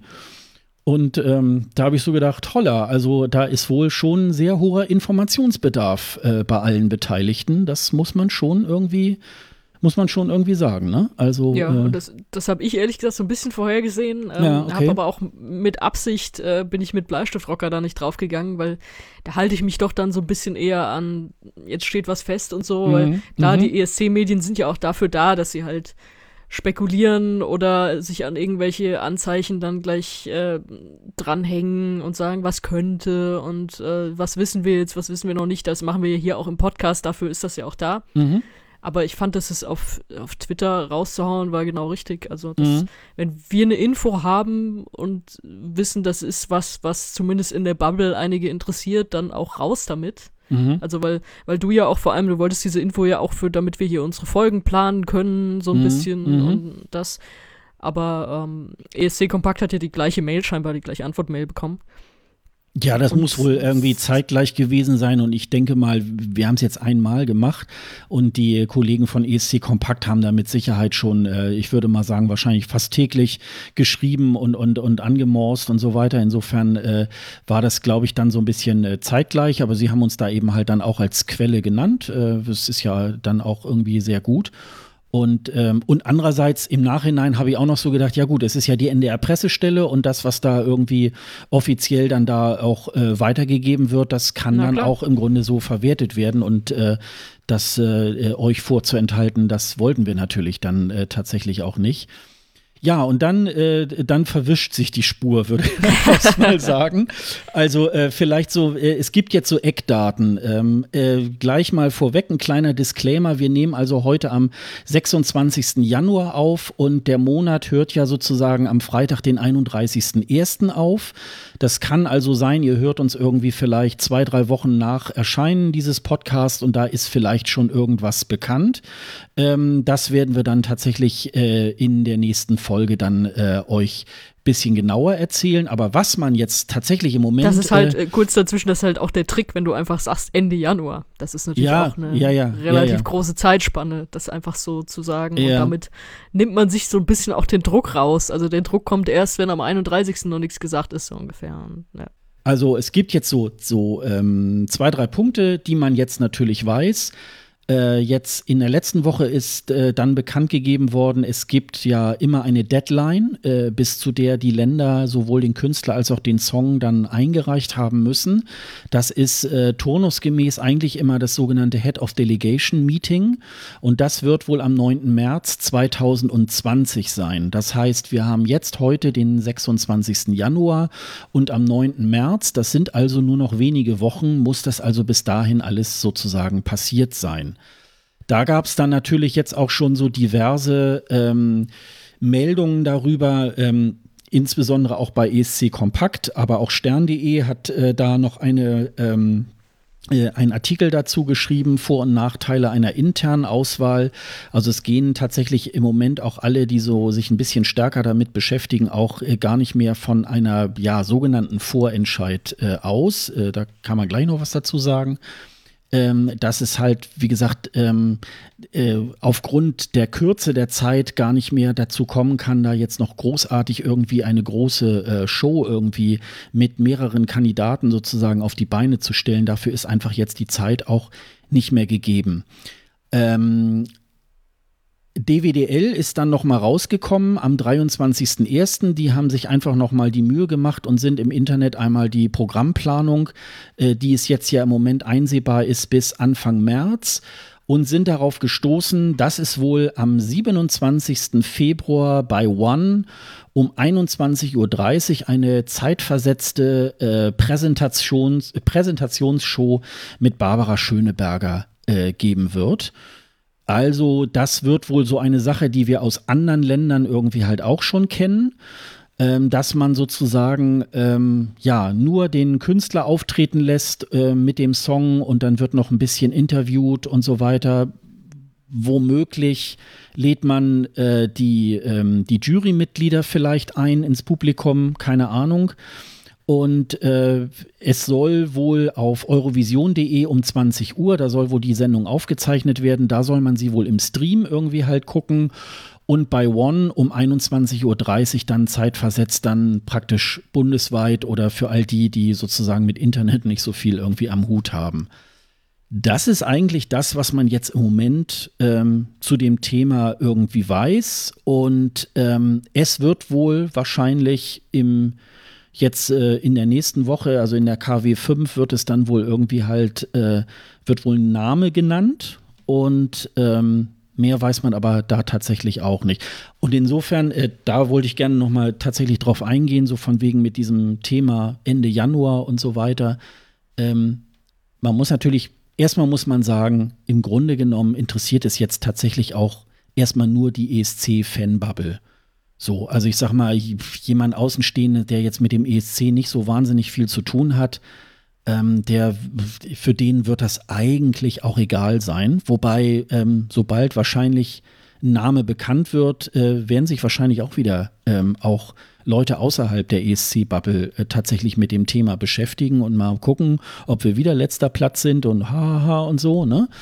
Aber ich denke mal, ähm, es wäre schon besser auch gewesen, wenn man einfach auch mal damit rausgekommen wäre und hätte gesagt, keine Ahnung, am 30. Januar äh, geben wir den Namen bekannt. Insofern ist das halt natürlich auch, man sendet damit ja, finde ich so, auch ein bisschen aus, so, ja, natürlich nehmen sie sich selber Druck raus indem sie sagen Ende Januar. Und ähm, aber eigentlich müsste ja schon seit Sommer irgendwie so ein bisschen so ein grober Plan ja feststehen, dass man sagen könnte, irgendwie, ja, dann und dann geben wir was bekannt. Und äh, es ist ja jetzt dieses mit der mit der Show am 27.02. ist ja letztendlich auch wieder so ganz unglücklich im Grunde rausgesickert. Und das, ähm, das ist natürlich ähm, auch wieder eine ganz äh, blöde Situation und ähm, ja. Und das war vermeidbar vor allem. Das, ja. das musst du eigentlich wissen. Ich meine, diese Fernsehpläne stehen halt irgendwann fest und die sind dann auch einsehbar und äh, dass dann jemand da findet, oh, guck mal hier, da ist ja eine ESC-Show angesetzt und du hast aber noch nichts dazu gesagt und jetzt rätselt wieder jeder, was ist es? Und stimmt auch, dass natürlich interessiert das die Bubble. Und ich meine, wenn die jetzt irgendwie einen Duncan Lawrence oder eine Conchita präsentieren und dann redet, dann interessiert das spätestens im Mai keine Sau mehr, wie das jetzt zustande kam. Das, mhm. das mhm. ist es ja irgendwie auch nicht. Aber sie haben schon so ein bisschen auch schlechte Presse generiert, weil äh, auch Teilung jetzt so ein bisschen äh, ungeduldig wurde und so ein bisschen rumspekuliert hat und wenn die nichts wissen, schreiben die natürlich auch irgendwie Kacke und da steht dann drin und im letztes, letztes Jahr Skandal und mhm. dieses, wie hieß es, Songwriter Training, Camp, Trainingscamp, wie auch immer, umgangen und so, dann kommen die halt mit so Kamellen nochmal raus, was jetzt auch, äh, kann dir ja auch nicht so recht sein dann als, als NDR, dass sie mit sowas kommen, statt mit und das hier ist unser Act oder irgendwie sowas. Also haben sich jetzt nicht so einen Gefallen getan. Sie hätten zumindest mal überdenken müssen, okay, wenn die Fernsehpläne raus sind, dann sollten wir auch gesagt haben, was es für eine Show ist, statt die einfach da im Plan stehen zu haben. Und ich glaube jetzt nicht, dass es daran hängt, ob sie das jetzt eine Woche früher oder später bekannt geben. Mhm. Das ist jetzt aber wieder nur der, der Außeneindruck, von dem wir hier schon sehr oft gesprochen haben. Ja, und dann wird nämlich jetzt auch tatsächlich, ähm, also diesen Bohai und so weiter, ähm, den sie da jetzt machen, der ist jetzt im Moment, und die, diese Geheimhaltung, da würde ich mal auch tatsächlich sagen, der wäre jetzt tatsächlich auch nur gerechtfertigt, wenn äh, eine Sarah Connor oder Helene Fischer oder Rammstein irgendwie jetzt Deutschland vertreten würden. Dann wäre das ein Riesenhammer, wo man jetzt sagt, geil, und das haben die so lange geheim gehalten, dass alle Achtung.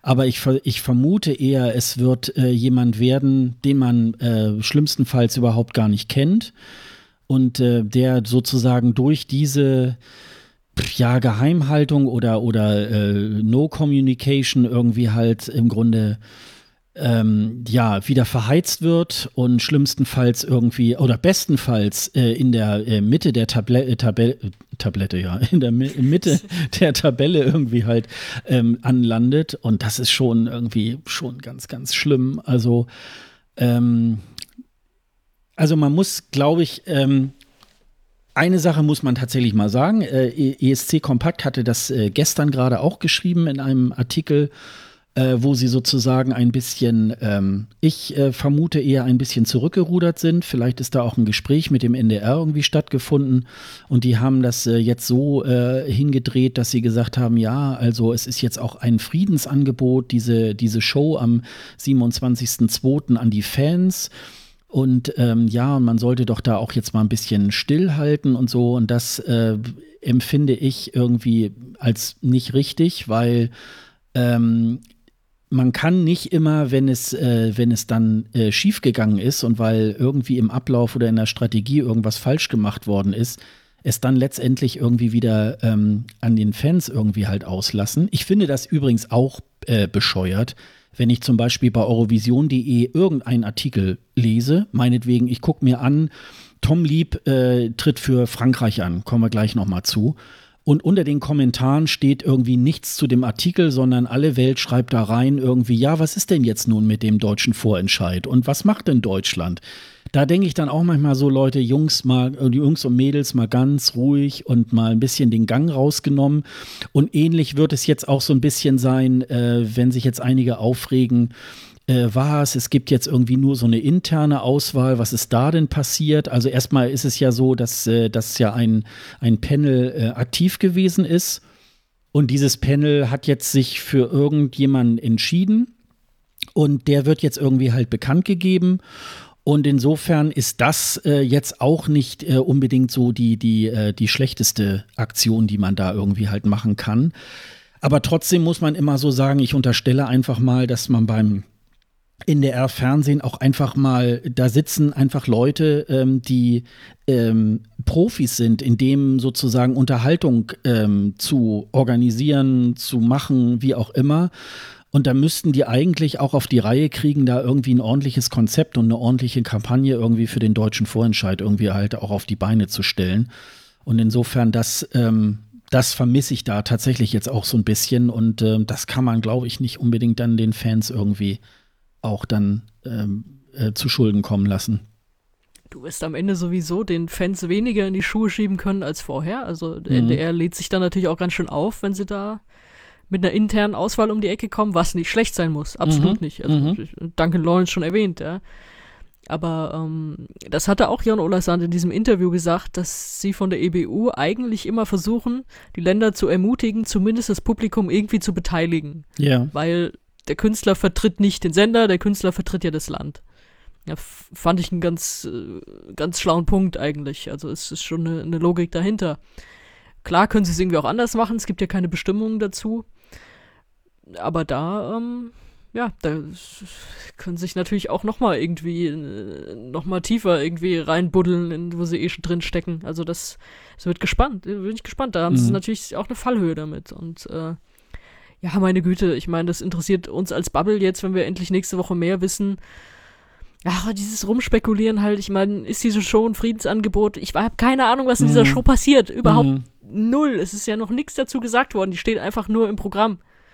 Kann ich auch jetzt noch nicht wissen. Also, be bevor ich sowas irgendwie bewerten kann in die eine oder in die andere Richtung, muss ich erstmal wissen, was da passiert. Ja, erstmal wird es klar, also die soll ja, glaube ich, auch nur so 45 Minuten lang sein. Ähm, Aber das ist schon mal länger, als wenn das andere Länder zum Beispiel machen, ja, wir nehmen irgendwie hier fünf Minuten vor den Nachrichten oder im Frühstücksfernsehen und zeigen jetzt einfach den Clip und den Künstler. Ja, ich kann mich immer so dran erinnern, äh, Irland machte das irgendwie jetzt die letzten Jahre immer bei ihrer Late-Night-Show.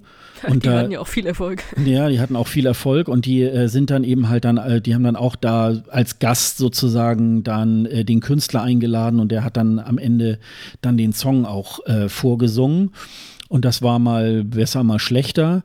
Ähm, und insofern, äh, ich fand es aber ganz interessant. Also der Jens Meyer von stern.de hat da äh, tatsächlich das nochmal so Vor- und Nachteile von so einer internen Auswahl ähm, ähm, äh, rausgegeben. Und ähm, er hat dann unter anderem eben halt dann auch so, so Vorteil von so einer internen Auswahl kann eben halt auch so sein, dass man äh, da frühzeitig auch so Plattenfirmen, Songwriter und so weiter an einen Tisch setzen kann. Da kann man dann natürlich ein ganz großes äh, ähm, äh, da kann man so ein praktisch äh, Song und wie wir da auftreten und so weiter irgendwie halt äh, auch machen. Und äh, vor allen Dingen sagt er, es gibt dann auch keine Ausreden mehr. Also es gibt kein Abwälzen auf die Zuschauer und es, äh, es sind dann die Verantwortlichen im Sender, die sind dann auch für die Auswahl äh, dieses Titels ähm, dann auch verantwortlich.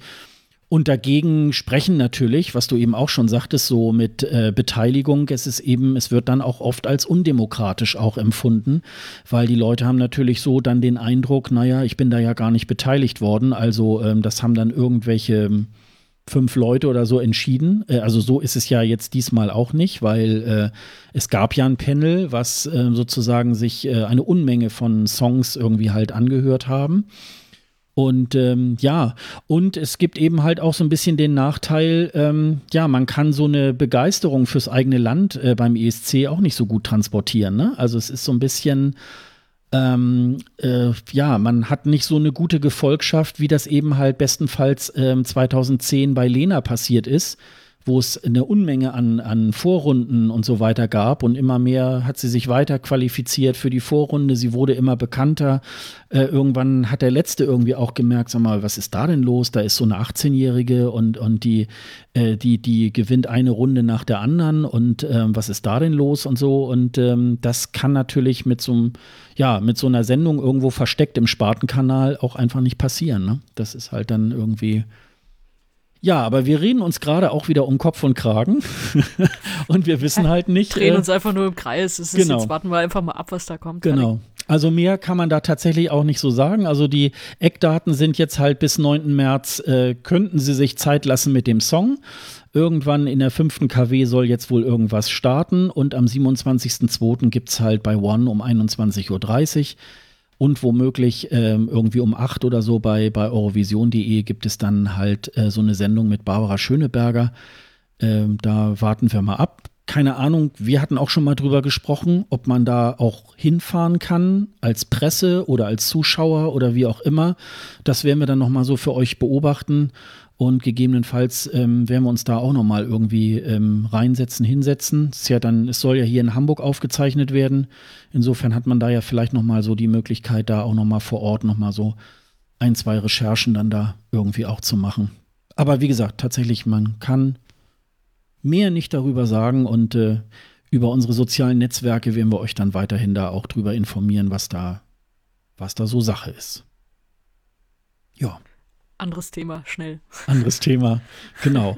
Umso fleißiger sind äh, andere Länder bereits. Ähm, und äh, ich habe mir jetzt fünf, ja genau, fünf äh, Länder haben schon ihre äh, Künstler bekannt gegeben. Und ähm, bei einem. Sind, ins, insgesamt sind es mehr. Aber ja, 15 neuen. Ja, genau. Wir haben, seit, seit unserer letzten Folge. Genau, wir haben in, der Letz-, in den letzten Folgen haben wir ja schon so ein, so ein paar ähm, Künstler auch bekannt gegeben. Ähm, als wir aufgenommen haben am 22. Dezember, ähm, da war noch der, ähm, da stand noch das Finale des Festivali Ikengis in Albanien äh, an. Und äh, es lief eigentlich auch ähm, auf eine ganz bestimmte Person hinaus, äh, die das Ding hätte auch irgendwie machen können. Und wir waren sehr schlau, den Namen nicht zu nennen. Und wir waren sehr schlau, weil es war auch sehr schlau, nicht darüber zu spekulieren, weil es wurde äh, dann auch gar nicht äh, wo habe ich sie denn aufgeschrieben? Äh, Elvana. Jata. Genau. Mit, ähm, mit Metana. Äh, die ist äh, ja zweite geworden. Und äh, ja, vielleicht erstmal so vorab, äh, äh, du hast, du hast dich ja auch, äh, du hast ja auch den albanischen Vorentscheid mal irgendwie so angeguckt. Wir haben ja ab und zu auch ein bisschen traurige Sätze gewhatsappt. Was irgendwie. machst du so beruflich? Ja, ja genau. Ich gucke albanische Festivals im Fernsehen. Und äh, ja, und, und äh, wie hast du den albanischen Vorentscheid empfunden? Zäh. ja. schwierig, schwierig. Also mich hat es vor allem gewundert, dass sie einfach zwischen den Acts, äh, waren es zehn oder zwölf, selbst das weiß ich schon nicht mehr, aber dass sie einfach in der Mitte so eine Stunde lang einfach anderes Programm gemacht haben. Also dass sie, mhm. dass sie quasi die Intervall-Acts mitten in den Wettbewerb gepackt haben. Ja. Und dass dann auch Eleni Ferreira auf einmal so fast eine Viertelstunde bekommt zwischendrin, während der Wettbewerb noch läuft. Obwohl Eleni natürlich einen super Auftritt gemacht hat. Ne? Ja, das, also, was heißt obwohl? Den hätte sie natürlich als Intervall-Act dann genauso später gemacht. Ja, das äh, stimmt. Mhm. Ja, das war ein richtig geiler Auftritt und schön nochmal mit Like a Prayer nochmal Madonna einen mitgegeben. Mhm. Das hat mir sehr ja. gut gefallen. Aber es ist so vom Showkonzept her, ich dachte, wer denkt sich sowas aus? Also, mhm. es hat dann ewig gedauert, bis wirklich alle durch waren auch. Mhm. Und äh, du hast mir die ganze Zeit so geschrieben, ah, mal gucken, was die internationale Jury, vielleicht haben die gar keinen Bock auf so starke Konkurrenz. Weil wir waren uns ja. eigentlich einig und ja. ich glaube, viele aus der Bubble waren sich einig, dass äh, Elvana eigentlich der, der stärkste Act war, der stärkste Song vor allem auch. Mhm. Ich war von dem Auftritt jetzt nicht so endlos überzeugt. Der war okay, aber das war jetzt nicht dieser Bam-Moment. Also, dass man sagt, okay, das ist genau so auf die ESC-Bühne und dann haut die alle weg. Da hätte man ja natürlich noch was machen können dran. Mhm. Aber am Ende hatte, glaube ich, die komplette internationale Jury, oder was heißt komplett, es waren drei Stück, ne? Mhm. Hatten sie, glaube ich, alle drei auf eins. Mhm. Und aber die äh, heimischen Juroren, die, glaube ich, zu zweit waren, die haben sie so sehr runtergestuft und deswegen hat sie das nicht gewonnen. Ja, ich weiß noch, äh, zum Jahreswechsel hat auch Irving Wolter auf seiner ähm, Facebook-Session, ist er da auch noch mal drauf eingegangen und ähm, er fand den Song von Elvana auch irgendwie sehr gewöhnlich. Ähm, ich hatte bei mir, ich hatte da nur so. Das heißt da auch.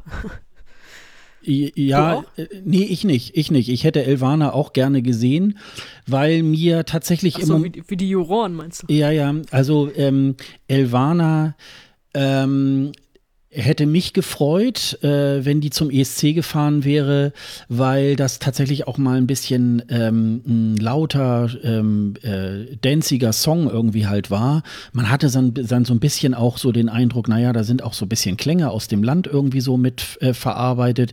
Ähm, und äh, ich hätte tatsächlich auch Albanien mal sehr, sehr gerne einen lockeren Einzug ins Finale irgendwie gewünscht und auch äh, vorderste Plätze. Ob das jetzt ein Gewinnertitel äh, gewesen wäre, weiß ich jetzt nicht. Aber ähm, da der ESC in den letzten Jahren doch eher sehr balladig geworden ist, ist wäre das natürlich tatsächlich auch ein bisschen so ein, so ein ähm, äh, mal was anderes gewesen. Andere haben so ein bisschen gesagt, ja, das ist so ein bisschen so Fuego ähm, Gedächtnissong, aber ich hätte den tatsächlich auch schon. Heißt ja nichts Schlechtes. Nee, das heißt nicht Schlechtes, aber es ist natürlich, ähm, es ist natürlich auch so, dass, dass äh, ja, das, äh, das, das wäre mal was ganz Schönes gew äh, gewesen. Also in, insofern mh, hat jetzt nicht geklappt. Ich habe tatsächlich auch erst so gedacht, äh, naja, Christa Björkmann wird sich natürlich auch tatsächlich nicht jetzt äh, irgendwie Konkurrenz dann ins Haus holen, hat er aber ja dann getan.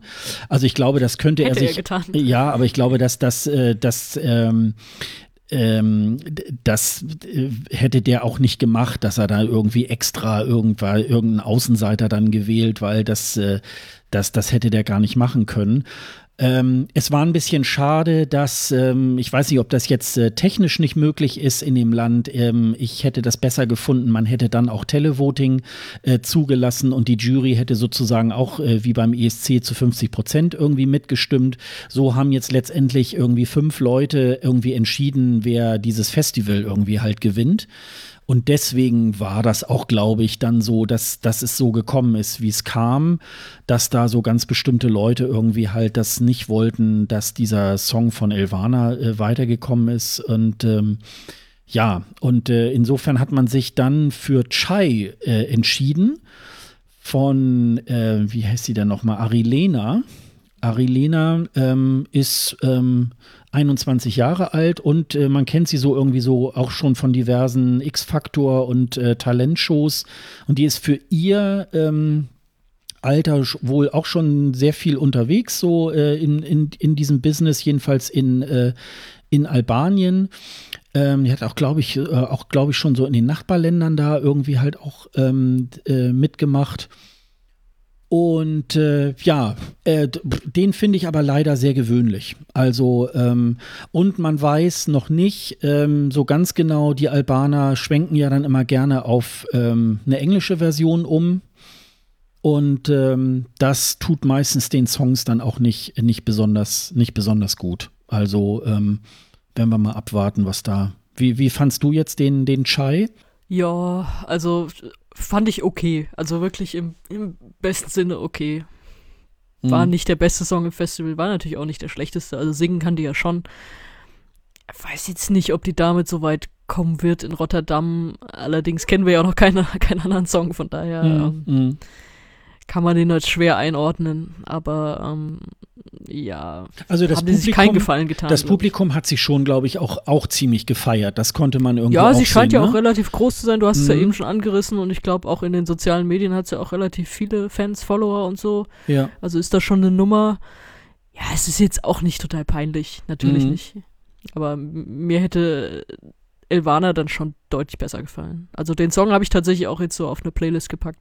Hm, ja, ja, der liegt bei mir, der liegt bei mir auch gerade so in der Heavy Rotation irgendwie und äh, den höre ich auch immer tatsächlich ganz gerne. Ähm, zwischendurch äh, gab es mal ein Gerücht, äh, dass sich San Marino für ähm, ihren Song und für sie interessiert hätte.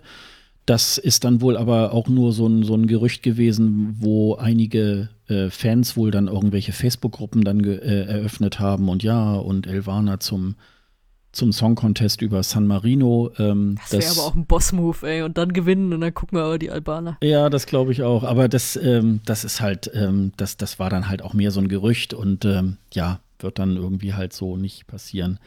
Im letzten Jahr hat ähm, Albanien den 17. Platz im Finale gemacht. Äh, Junita, ähm, die hat allerdings, äh, die ist bei der albanischen Version irgendwie halt geblieben.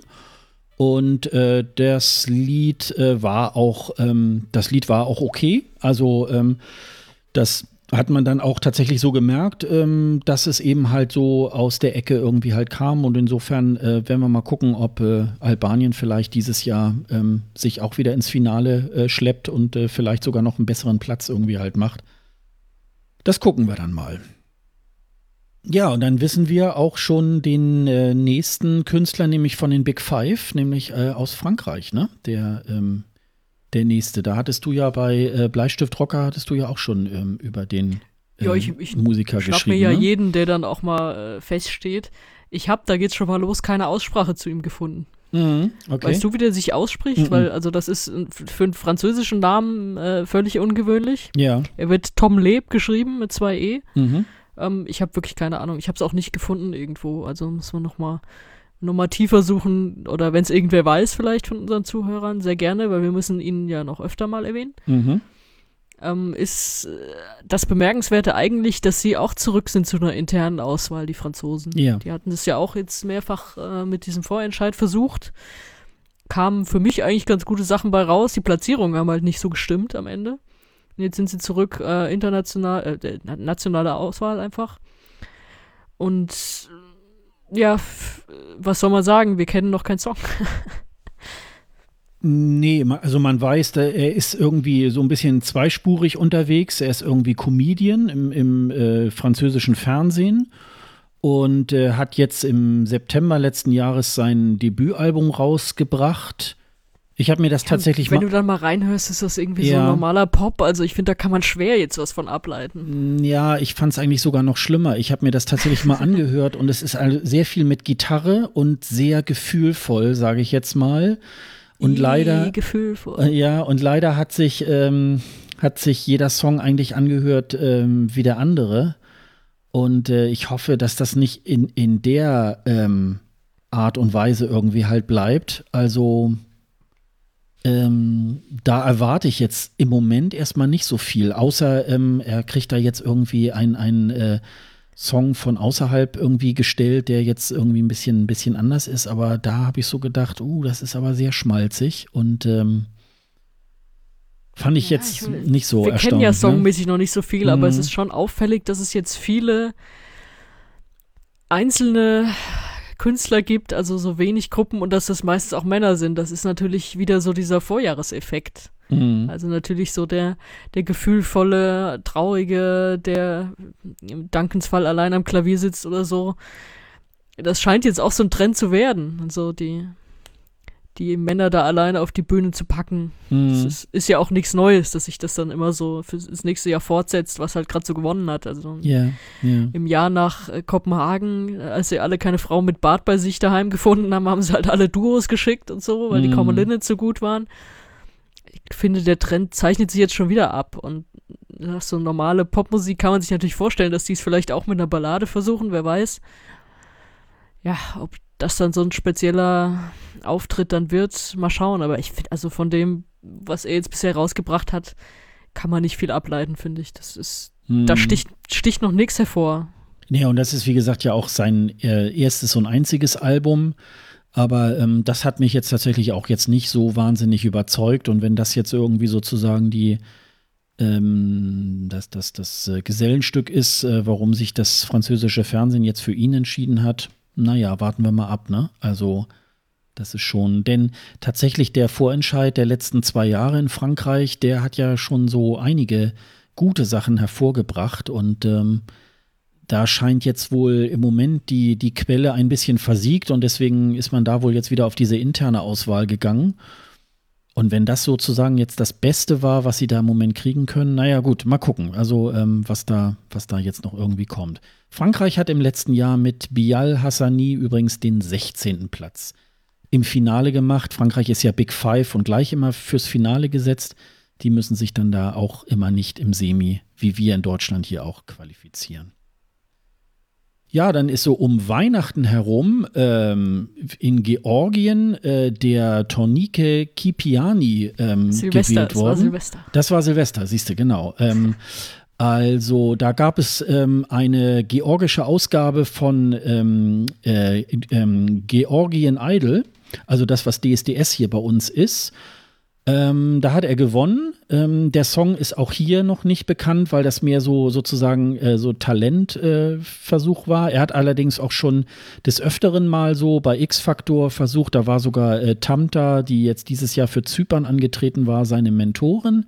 Tamta kommt ja ursprünglich aus Georgien.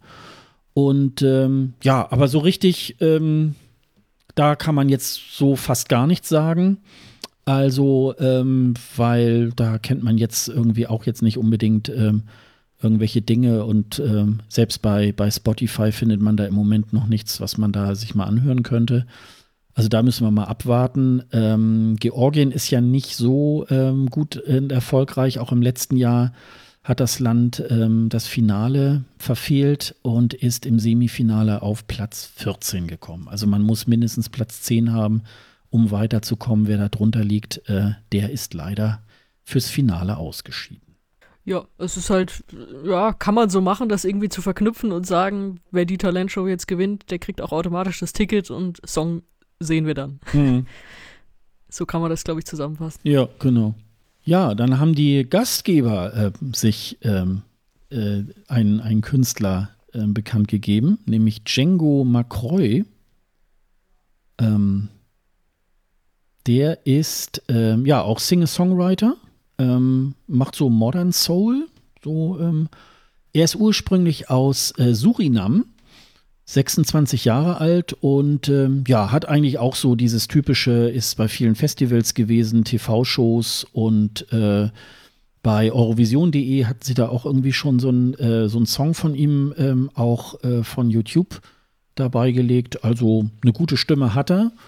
Ähm, auch da wissen wir noch nicht so ganz genau, ähm, wohin die Reise geht. Ähm, aber die Niederlande haben ja so in den letzten Jahren ein ganz gutes Händchen gehabt.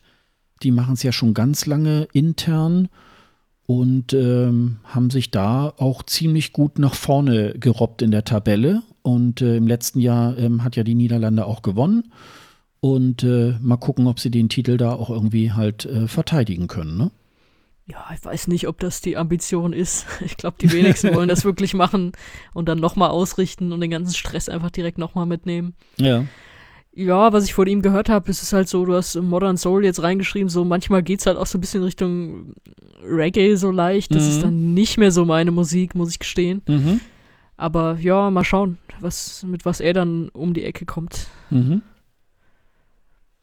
Und dann haben wir noch äh, Vasil für Nordmazedonien. Ähm, den ja, ob man ihn kennt, weiß ich nicht, weil ich, ich kannte ihn nicht. Äh, also äh, ähm, äh, gerade bei dem Auftritt äh, waren die Background-Sänger äh, nach meinen Informationen, glaube ich, auch hinter Kiste der Bühne. Wahrscheinlich. Hinter der Bühne irgendwie. Ähm, ja, da gab es so ein, da äh, auf der, wenn man auf die Bühne schaut, auf der linken Seite, ganz in der Ecke, da haben dann manchmal auch Background-Sänger äh, Ja, das gestanden. ist ja Standard, dass da Leute ne? ins Dunkle gestellt werden genau. und man hört nur die Stimmen, ja. weil alle Stimmen live sein müssen, aber ja. man sieht halt dann den Solo-Performer. Genau, und da war der Background-Sänger ähm, 2019 für Tamara Todevska äh, von Nordmazedonien 2019, die ja ähm, wahnsinnig geilen siebten Platz auch äh, gemacht hat, ähm, die ja beim, beim, nee, bei den Jury-Votes, ne, waren sie, war sie, glaube ich, auf dem ersten Platz.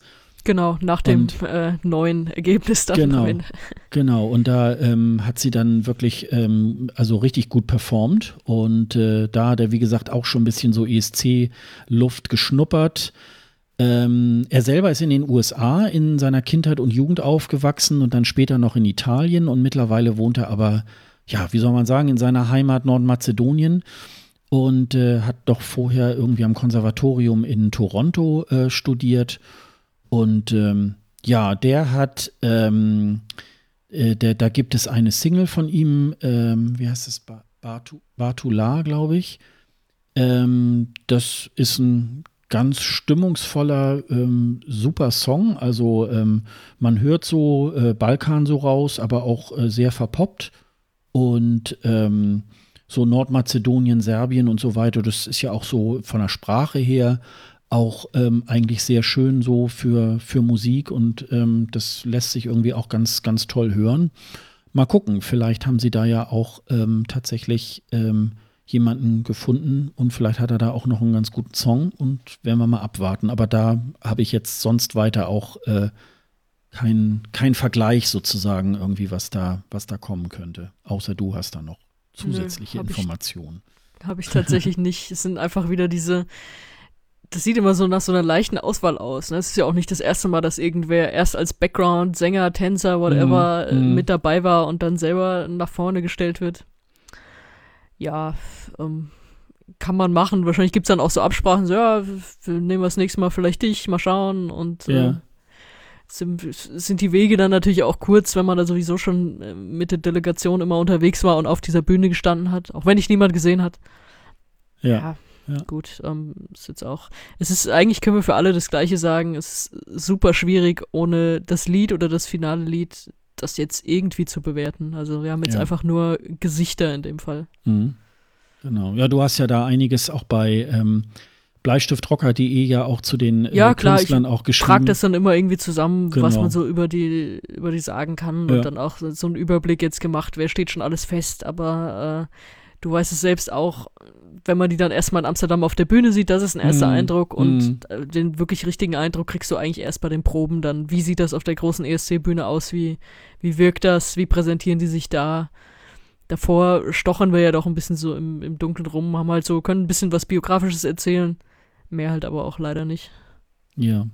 Ja, wir verlinken dann einfach nochmal die, die äh, Artikel dazu und äh, dann könnt ihr ja nochmal das eine oder andere dazu nochmal nachlesen. Wir werden dann, ähm, wir hatten ja schon äh, darüber äh, gesprochen, das Location Draw gibt es ja jetzt bald äh, am, nee, haben wir im Vorgespräch drüber gesprochen, fällt mir gerade ein. Ne? ja, genau. Hab ich auch gerade gefragt. genau, ja, es gibt nämlich am äh, 28. Januar, ähm, also falls ihr uns jetzt äh, schon gleich ganz früh nach dem Herauskommen äh, hört, könnt ihr das euch dann anschauen. Äh, da wird sozusagen die Auslosung gemacht, wer, äh, wer im ersten, wer im zweiten Semifinale ähm, antritt und welches der Big Five-Länder äh, in welchem Semifinale mit abstimmen kann.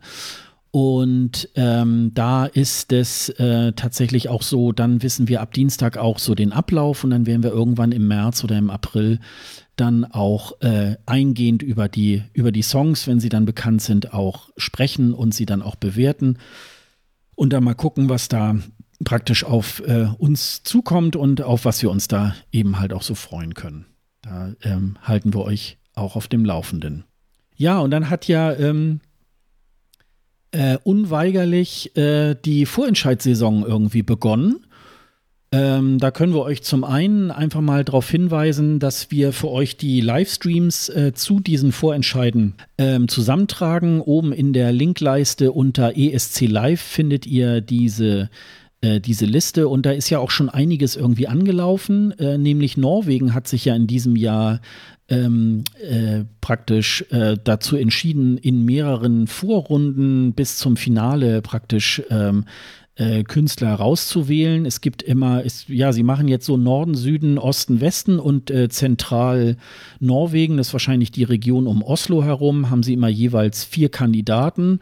Ein fünfter ist sozusagen immer gesetzt, der wird doch äh, dort vorgestellt. Das heißt, es kommen dann nachher äh, zehn Künstler zusammen, von denen fünf sozusagen vom Sender schon fest äh, benannt sind und äh, weitere fünf sind sozusagen von, vom Publikum ähm, über, ja, über so eine App äh, herausgenommen. Ähm, Das ist eigentlich relativ kurzweilig. Also ähm, ich hatte mir das jetzt in den letzten Samstagen tatsächlich immer ähm, angeguckt. Das ging dann immer von 10 vor 8 bis äh, kurz nach 9. Und man hat sich auch tatsächlich gar nicht so lange aufgehalten mit irgendwelchen Intervall-Acts oder wir machen noch mal lange Schnelldurchläufe oder so. Das ist eigentlich äh, dann äh, so, eine, so eine Vorrunde, die eigentlich auch dann so zack, zack eigentlich auch ähm, durchgezogen wird, ohne dass es ähm, jetzt zu schnell oder zu langsam irgendwie halt ist. Ähm, bei den Songs ist es eher ein bisschen übersichtlicher, würde ich mal sagen. Da sind jetzt schon so ein paar ganz gute Sachen irgendwie dabei. Du hast, glaube ich, gestern das erste Mal, glaube ich, zugeschaltet, ne? De, ähm, genau, auch gesehen. nicht ganz von Anfang an, aber äh, zumindest mal reingeschaut. Die anderen Samstage hatte ich wirklich einfach keine Zeit. Mhm. Da dachte, komm, äh, mal so ein bisschen norwegisches Fernsehen gucken, warum nicht? Mal wieder ein bisschen in diese Sprache eintauchen. So kann, kann man ja so als Unterrichtsstunde nehmen. Der war held, fantastisch. Und ja, ähm, gut, musikalisch hast du schon gesagt, war übersichtlich. Konntest du viel verstehen? Ja, also äh, es ist bei mir tatsächlich immer so, den einen kann man besser verstehen, den anderen schlechter. Mhm. Das ist mir auch wieder aufgefallen. Also es gab äh, Leute, Moderatoren oder wie auch immer, wenn die Sänger mal gesprochen haben, da konnte ich fast alles verstehen. Es gab welche, da konnte ich fast nichts verstehen. Aber ähm, ja, wie gesagt, eine gute Einheit und äh, ja, gut. Ähm, musikalisch, da sind drei rausgeflogen, die man auch nicht in einem Finale braucht, ganz ja, ehrlich. Ja, ja, ja. es sind immer so Duelle, ne? Das ist so, äh, wie, wie man es so vom Andrat Schansen in Schweden irgendwie halt kennt, ne? Also die von den Vieren äh, treten immer ähm, zwei an, einer kommt weiter, also haben sie dann wiederum dann wieder zwei, die dann so in so einer Endrunde gegeneinander und das Witzige ist, müsst ihr mal drauf achten, vielleicht wenn ihr das nächste Mal guckt, ähm, die stellen sich dann ja immer noch mal am Ende auf, bevor bevor dann bekannt gegeben wird, wer das Duell gewonnen hat und eigentlich immer der auf der rechten Seite steht, der gewinnt dann auch. Also ich glaube, fast jedes Mal hat das ah, jetzt funktioniert. Ja, ja, und das liegt natürlich daran, weil äh, man natürlich den zweiten Song hat man dann immer noch eher noch im Hinterkopf. Und äh, ich weiß nicht, ob das äh, tatsächlich so eine, so eine schlaue Idee war, ähm, das irgendwie nicht oder irgendwie zu drehen oder keine Ahnung.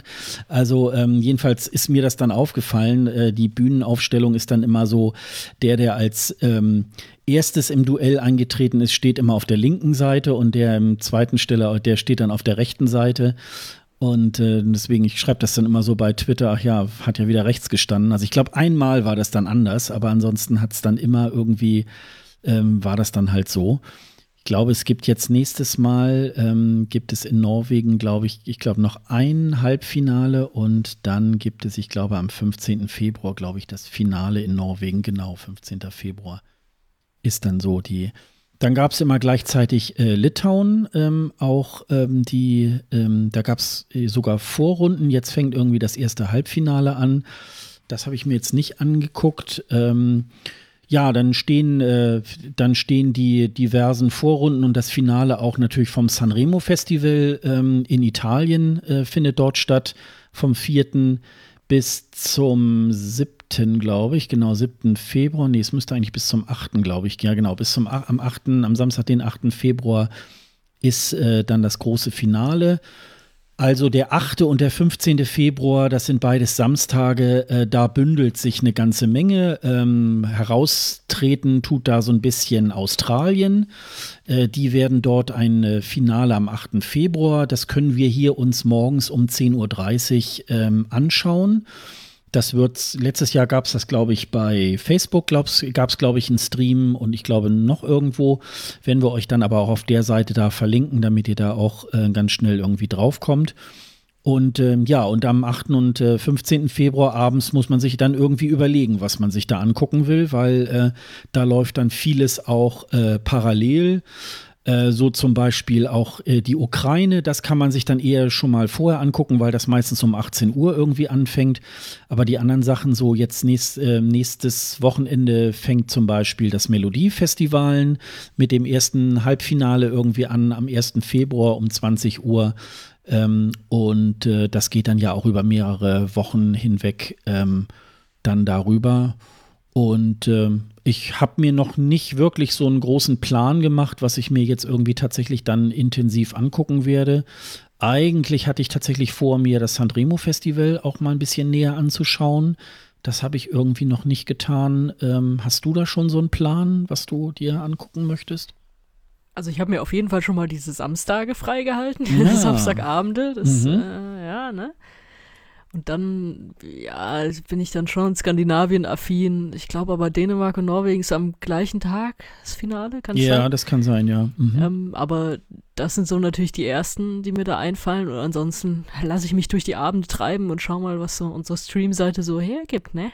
Ja, ich sehe gerade, Dänemark ist am 7. März erst dran und ähm, ähm, Norwegen ist am 15. Ach nee, Februar dann das kann Finale. sein, dass das mit Schweden das war mit Schweden. So. Irgend, ja, genau. Irgendwas war da. Da war dann, ähm, da war dann Schweden äh, auch das erste Halb, äh, nee, nicht das erste, ich glaube das äh, oder dritte Halbfinale, glaube ich, dann irgendwie schon. Und ähm, was wollte ich gerade sagen? Ach ja, und ich bin ja eigentlich immer so ein großer Liebhaber von äh, Island. Da habe ich mir jetzt allerdings äh, gerade mal so, ähm, die machen es ja übrigens sehr, äh, die machen es sehr vorbildlich. Also da kann man immer relativ zeitig ähm, die Songs sich anhören. Die machen das ja so, äh, die Vorrunden müssen die Künstler ja äh, immer ihre Songs erstmal auf Isländisch singen. Und im Finale können sie sich dann entscheiden, ob sie es dann ähm, in einer anderen Sprache oder eben äh, auf Isländisch belassen. Und zum Beispiel bei Spotify kannst du dir dann sowohl schon den isländischen, äh, die isländische Version dir angucken, als auch die englische Version, als auch äh, ja, das bringt nicht so ganz so viel, aber es gibt dann immer noch eine Karaoke-Version auch von, von jedem Song. Wenn man dann meint, das möchte man dann gerne noch nachsingen. Da sind leider aber ähm, die Songs alle eher durchschnittlich. Also da weiß ich noch nicht so ganz genau, ob ich mir Island, ob ich da nicht eher nur auf das Ergebnis warte, was da kommt. Also das finde ich jetzt im Moment nicht ganz so spannend. Äh, vor einigen Jahren hat ja Island eine ganz, ganz gute Auswahl gehabt. Da war immer so bestimmt 50 Prozent, konnte man sagen, ach ja, das kann ich mir alles ganz gut vorstellen. Jetzt mittlerweile ist es ein bisschen so ein Mainstream-Brei äh, irgendwie halt geworden, was ich ein bisschen schade finde bisschen einfacher die ist. Die müssen auch mal wieder runterkommen nach dem letzten Jahr. Ja, ja, ja, gut. Aber es ist, ähm, also, das sind halt so Kompositionen, wie ich sie auch in jedem anderen Land irgendwie halt vorfinden würde. Und das ähm, finde ich nicht so wahnsinnig spannend, was sie da im Moment ähm, so auf die Beine stellen. Das ist halt, das ist schade. Äh, dafür kann man aber äh, sich dann vielleicht mal ein bisschen stärker wieder den estnischen Vorentscheid irgendwie anschauen, äh, des Esti Laul. Da gibt es sogar dann schon eine Runde am 13. Februar. Das ist ein Donnerstag. Also da kommt man nicht so wahnsinnig mal mit anderen Vorentscheiden praktisch ins Gehege. Und äh, dann gibt es dann am Samstag, den 15. Februar, auch ein zweites Halbfinale. Und das Finale des ist, ist am 29. Februar. Das ist auch ein, auch ein äh, Samstag. Also ähm, da kann man sich schon so einiges ähm, irgendwie anschauen. Also ähm, bei mir ist es aber tatsächlich auch eher so Skandinavien äh, und vielleicht Estland ähm, und äh, ja, mal gucken. Also ähm, Mitunter ist auch manchmal ähm, das portugiesische äh, Festival da Canção auch ähm, manchmal ganz hörenswert. Da sind es dann natürlich wieder sehr stark folkloristische Klänge. Da sind ganz viele Sachen, ähm, ja, die wir hier so hierzulande nicht so äh, nicht so viel hören. Aber das macht es dann wiederum auch wieder ein bisschen spannender. Also ähm, da ist eigentlich was für jeden Geschmack irgendwie halt auch dabei. Ne?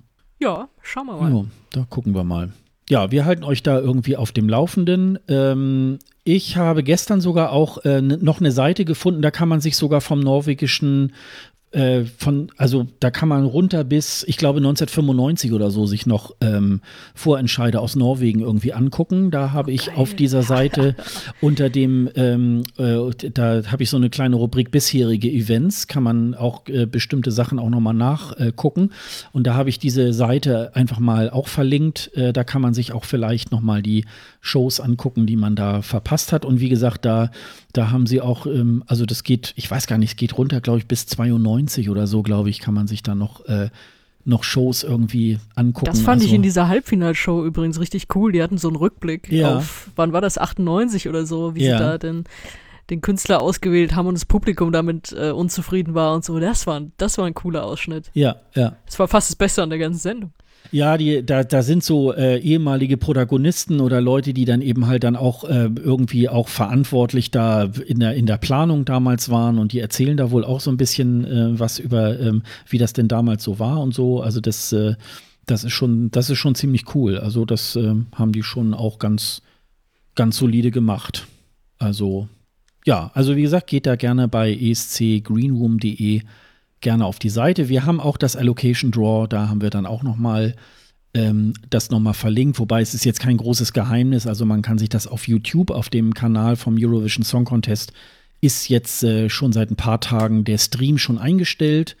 Da kann man sich dann auch eine, ähm, wie nennt man das, eine Benachrichtigung setzen und dann kriegt man da auch einen Hinweis, wenn äh, die Live-Übertragung losgeht. Das ist dann am 28. Januar ab 16 Uhr kann man sich das irgendwie anschauen. Was ganz nett war, äh, es haben wohl die drei Präsentatoren, die jetzt in Rotterdam antreten werden, da hatte, ich glaube, auf dem Twitter-Kanal von Jan Smith, äh, da konnte man sehen, wie sie ähm, ja diese Auslosung ein bisschen geprobt haben, damit das hier irgendwie ja nicht irgendwie schief geht oder so.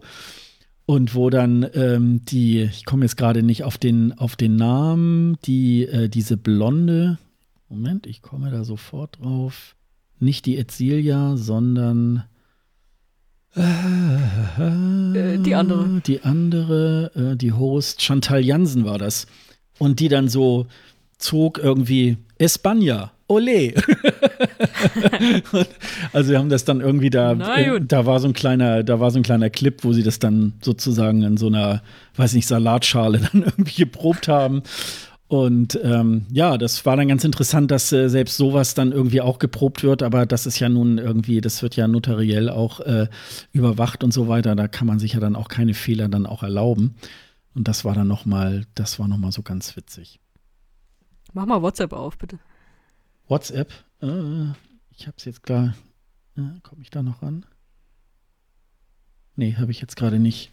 Äh, ai, ai, ai, nee, ich hab's jetzt gerade nicht an, weil ich den Weil ich habe dann immer ich, das Handy du dann hast immer das alles aus. stumm gemacht. Ja, ich habe das. Ich dachte, du hättest vielleicht dein Handy neben dir liegen oder so. Nee. Weil ich habe deine, äh, was heißt Konversation? Ich habe deine Twitter-Konversation, ich nenne es mal so, mit Jon oder Sand gefunden. Du hast scheinbar bei irgendeinem Vorentscheid oder so gefragt, ähm, äh, wo ist denn Jon oder Sand? Und hast ihn da gemenschent, wie wir digitalen Leute sagen. Ja. Und da hat er geantwortet, sometimes at a national final, but always on Twitter.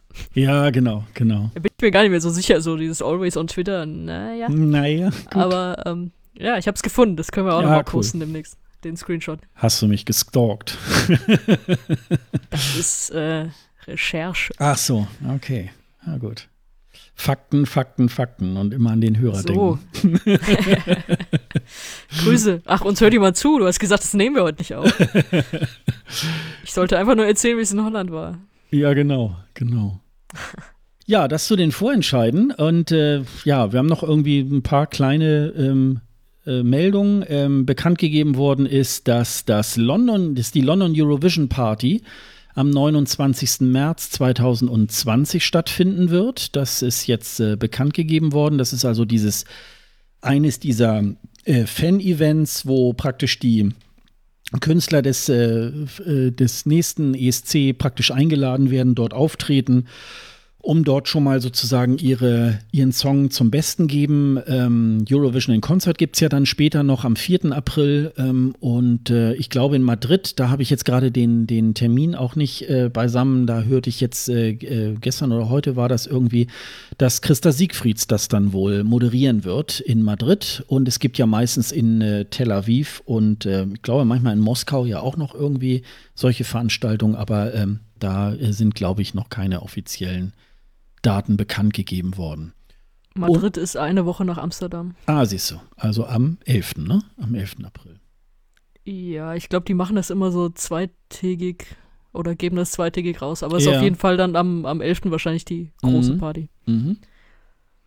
Ja, und dann gibt es noch äh, wieder Tickets. Ähm, auch in diesem Jahr gibt es die Tickets in verschiedenen Wellen. Äh, am 30. Januar ab 12 Uhr äh, kann man über eurovision.tv und bitte nur über diesen Link gehen, ähm, kann man dort auf die Ticketseite gelangen.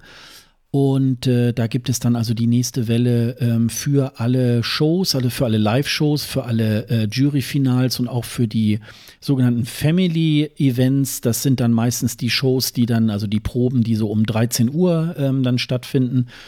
Und äh, das war ja letztes Mal nicht so ganz von Erfolg gekrönt, weil viele haben, sind tatsächlich nicht äh, durchgekommen. Also ich habe auch irgendwie nichts äh, bekommen ähm, weil ich äh, tatsächlich auch bei den, ähm, ja, hatte ich ja schon mal erzählt, hier bei den ähm, Fan, äh, also man kann sich so über die Fanclubs kann man sich ja solche Fanpakete irgendwie besorgen und äh, das war mir tatsächlich zu teuer und versuche das jetzt gerade irgendwie so mit Einzeltickets und vielleicht äh, klappt es am 30. Januar.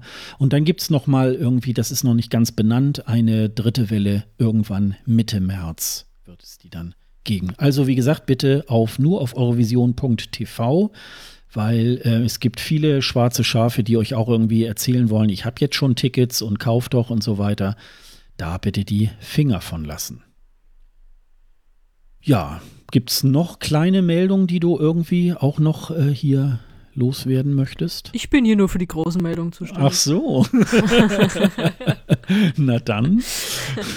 nee, ähm, ich habe tatsächlich nichts mehr, aber wir haben ja gut ausführlich gesprochen, was wir wissen, was wir nicht wissen, was wir gerne wissen würden, was ja, uns egal ist. Genau. Ja, da möchten wir uns natürlich nochmal auch bei euch wieder bedanken, die ihr auch wieder Kommentare hinterlassen habt auf äh, ähm, Eurovision, äh, Quatsch, nicht auf Eurovision, sondern auf escgreenroom.de. Die waren auch gut, die haben wir ja auch schon gesagt. Und äh, natürlich bedanken wir uns wieder bei äh, Tobis. Ähm, der hat nochmal einen Hinweis dazu gegeben. Wir haben ja äh, letztes Mal drüber gesprochen, dass der Green Room ähm, erst seit, was habe ich gesagt? Ich glaube, seit äh, dem ESC 2012 mitten im Publikum war. Äh, Tobis hat. Ähm, ja, ich würde mal sagen, recht und nicht recht, sondern äh, weil er dann geschrieben hat, ja, ähm, da war es schon bereits in Düsseldorf so, dass der Green Room äh, Teil äh, des Zuschauerraums wurde. Da war das dann aber so, da hat sich ja dann die LED-Wand geöffnet und man hat dann sozusagen diese treppenartige ähm, Green Room hat man dann reingeschoben in das Publikum, äh, damit es dann sozusagen äh, auch mit Teil äh, des Publikums wurde.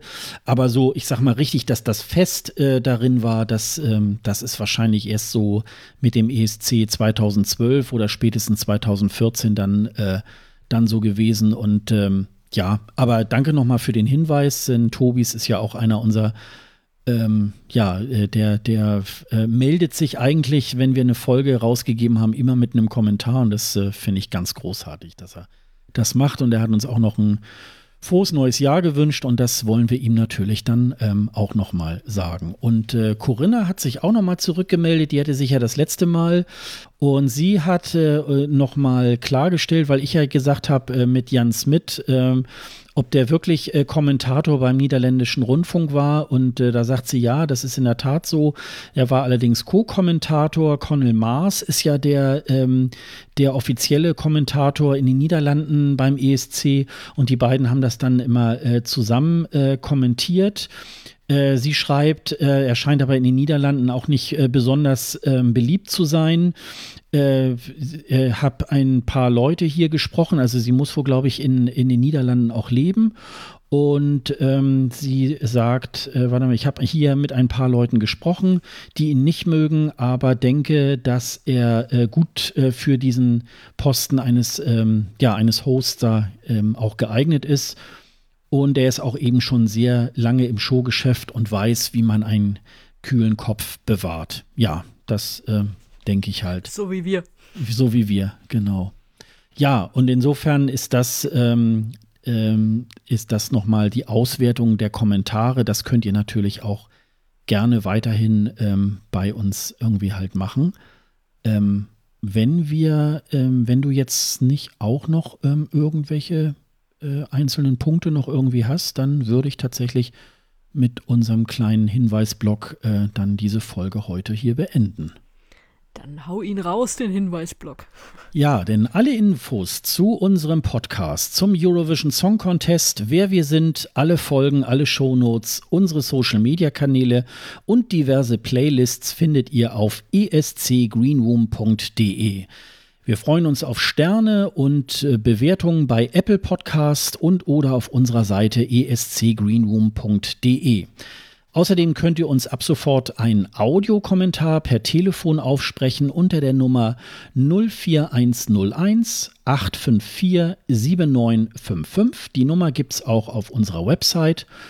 Und wir möchten euch auf die Podcasts der Kolleginnen des DBPDW-Netzwerks hinweisen, den besten Podcasts der Welt. Hört einfach mal rein und den Link gibt es natürlich auch auf unserer Website.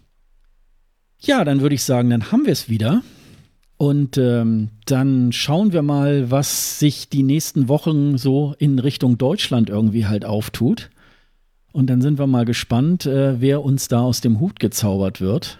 Und, das Gute äh, ist, es muss sich ja jetzt was tun. Unbedingt. Also ich glaube, in der nächsten Folge werden wir euch dann äh, umfänglich dann äh, darüber berichten, wer dann für Deutschland antritt, ähm, ob wir dann schon wissen, welcher Song, aber auf jeden Fall können wir wie bei den anderen Teilnehmern dann schon mal einen Namen nennen. Und da werden wir mal gucken, was da, was da auf uns zukommt. Ja, dann würde ich sagen, ähm, wir verabschieden uns mal und äh, bis zum nächsten Mal. Und äh, Sonja, vielen Dank und äh, es war mir wieder eine Ehre. Mir auch, ich Und danke dir. Vielen Dank für deinen ausführlichen Bericht vom Eurosonic. Und dann gucken Ja, wir mal, klar. was die nächsten Wochen uns so bringen werden. Also, bis dann. Tschüss. Tschüss.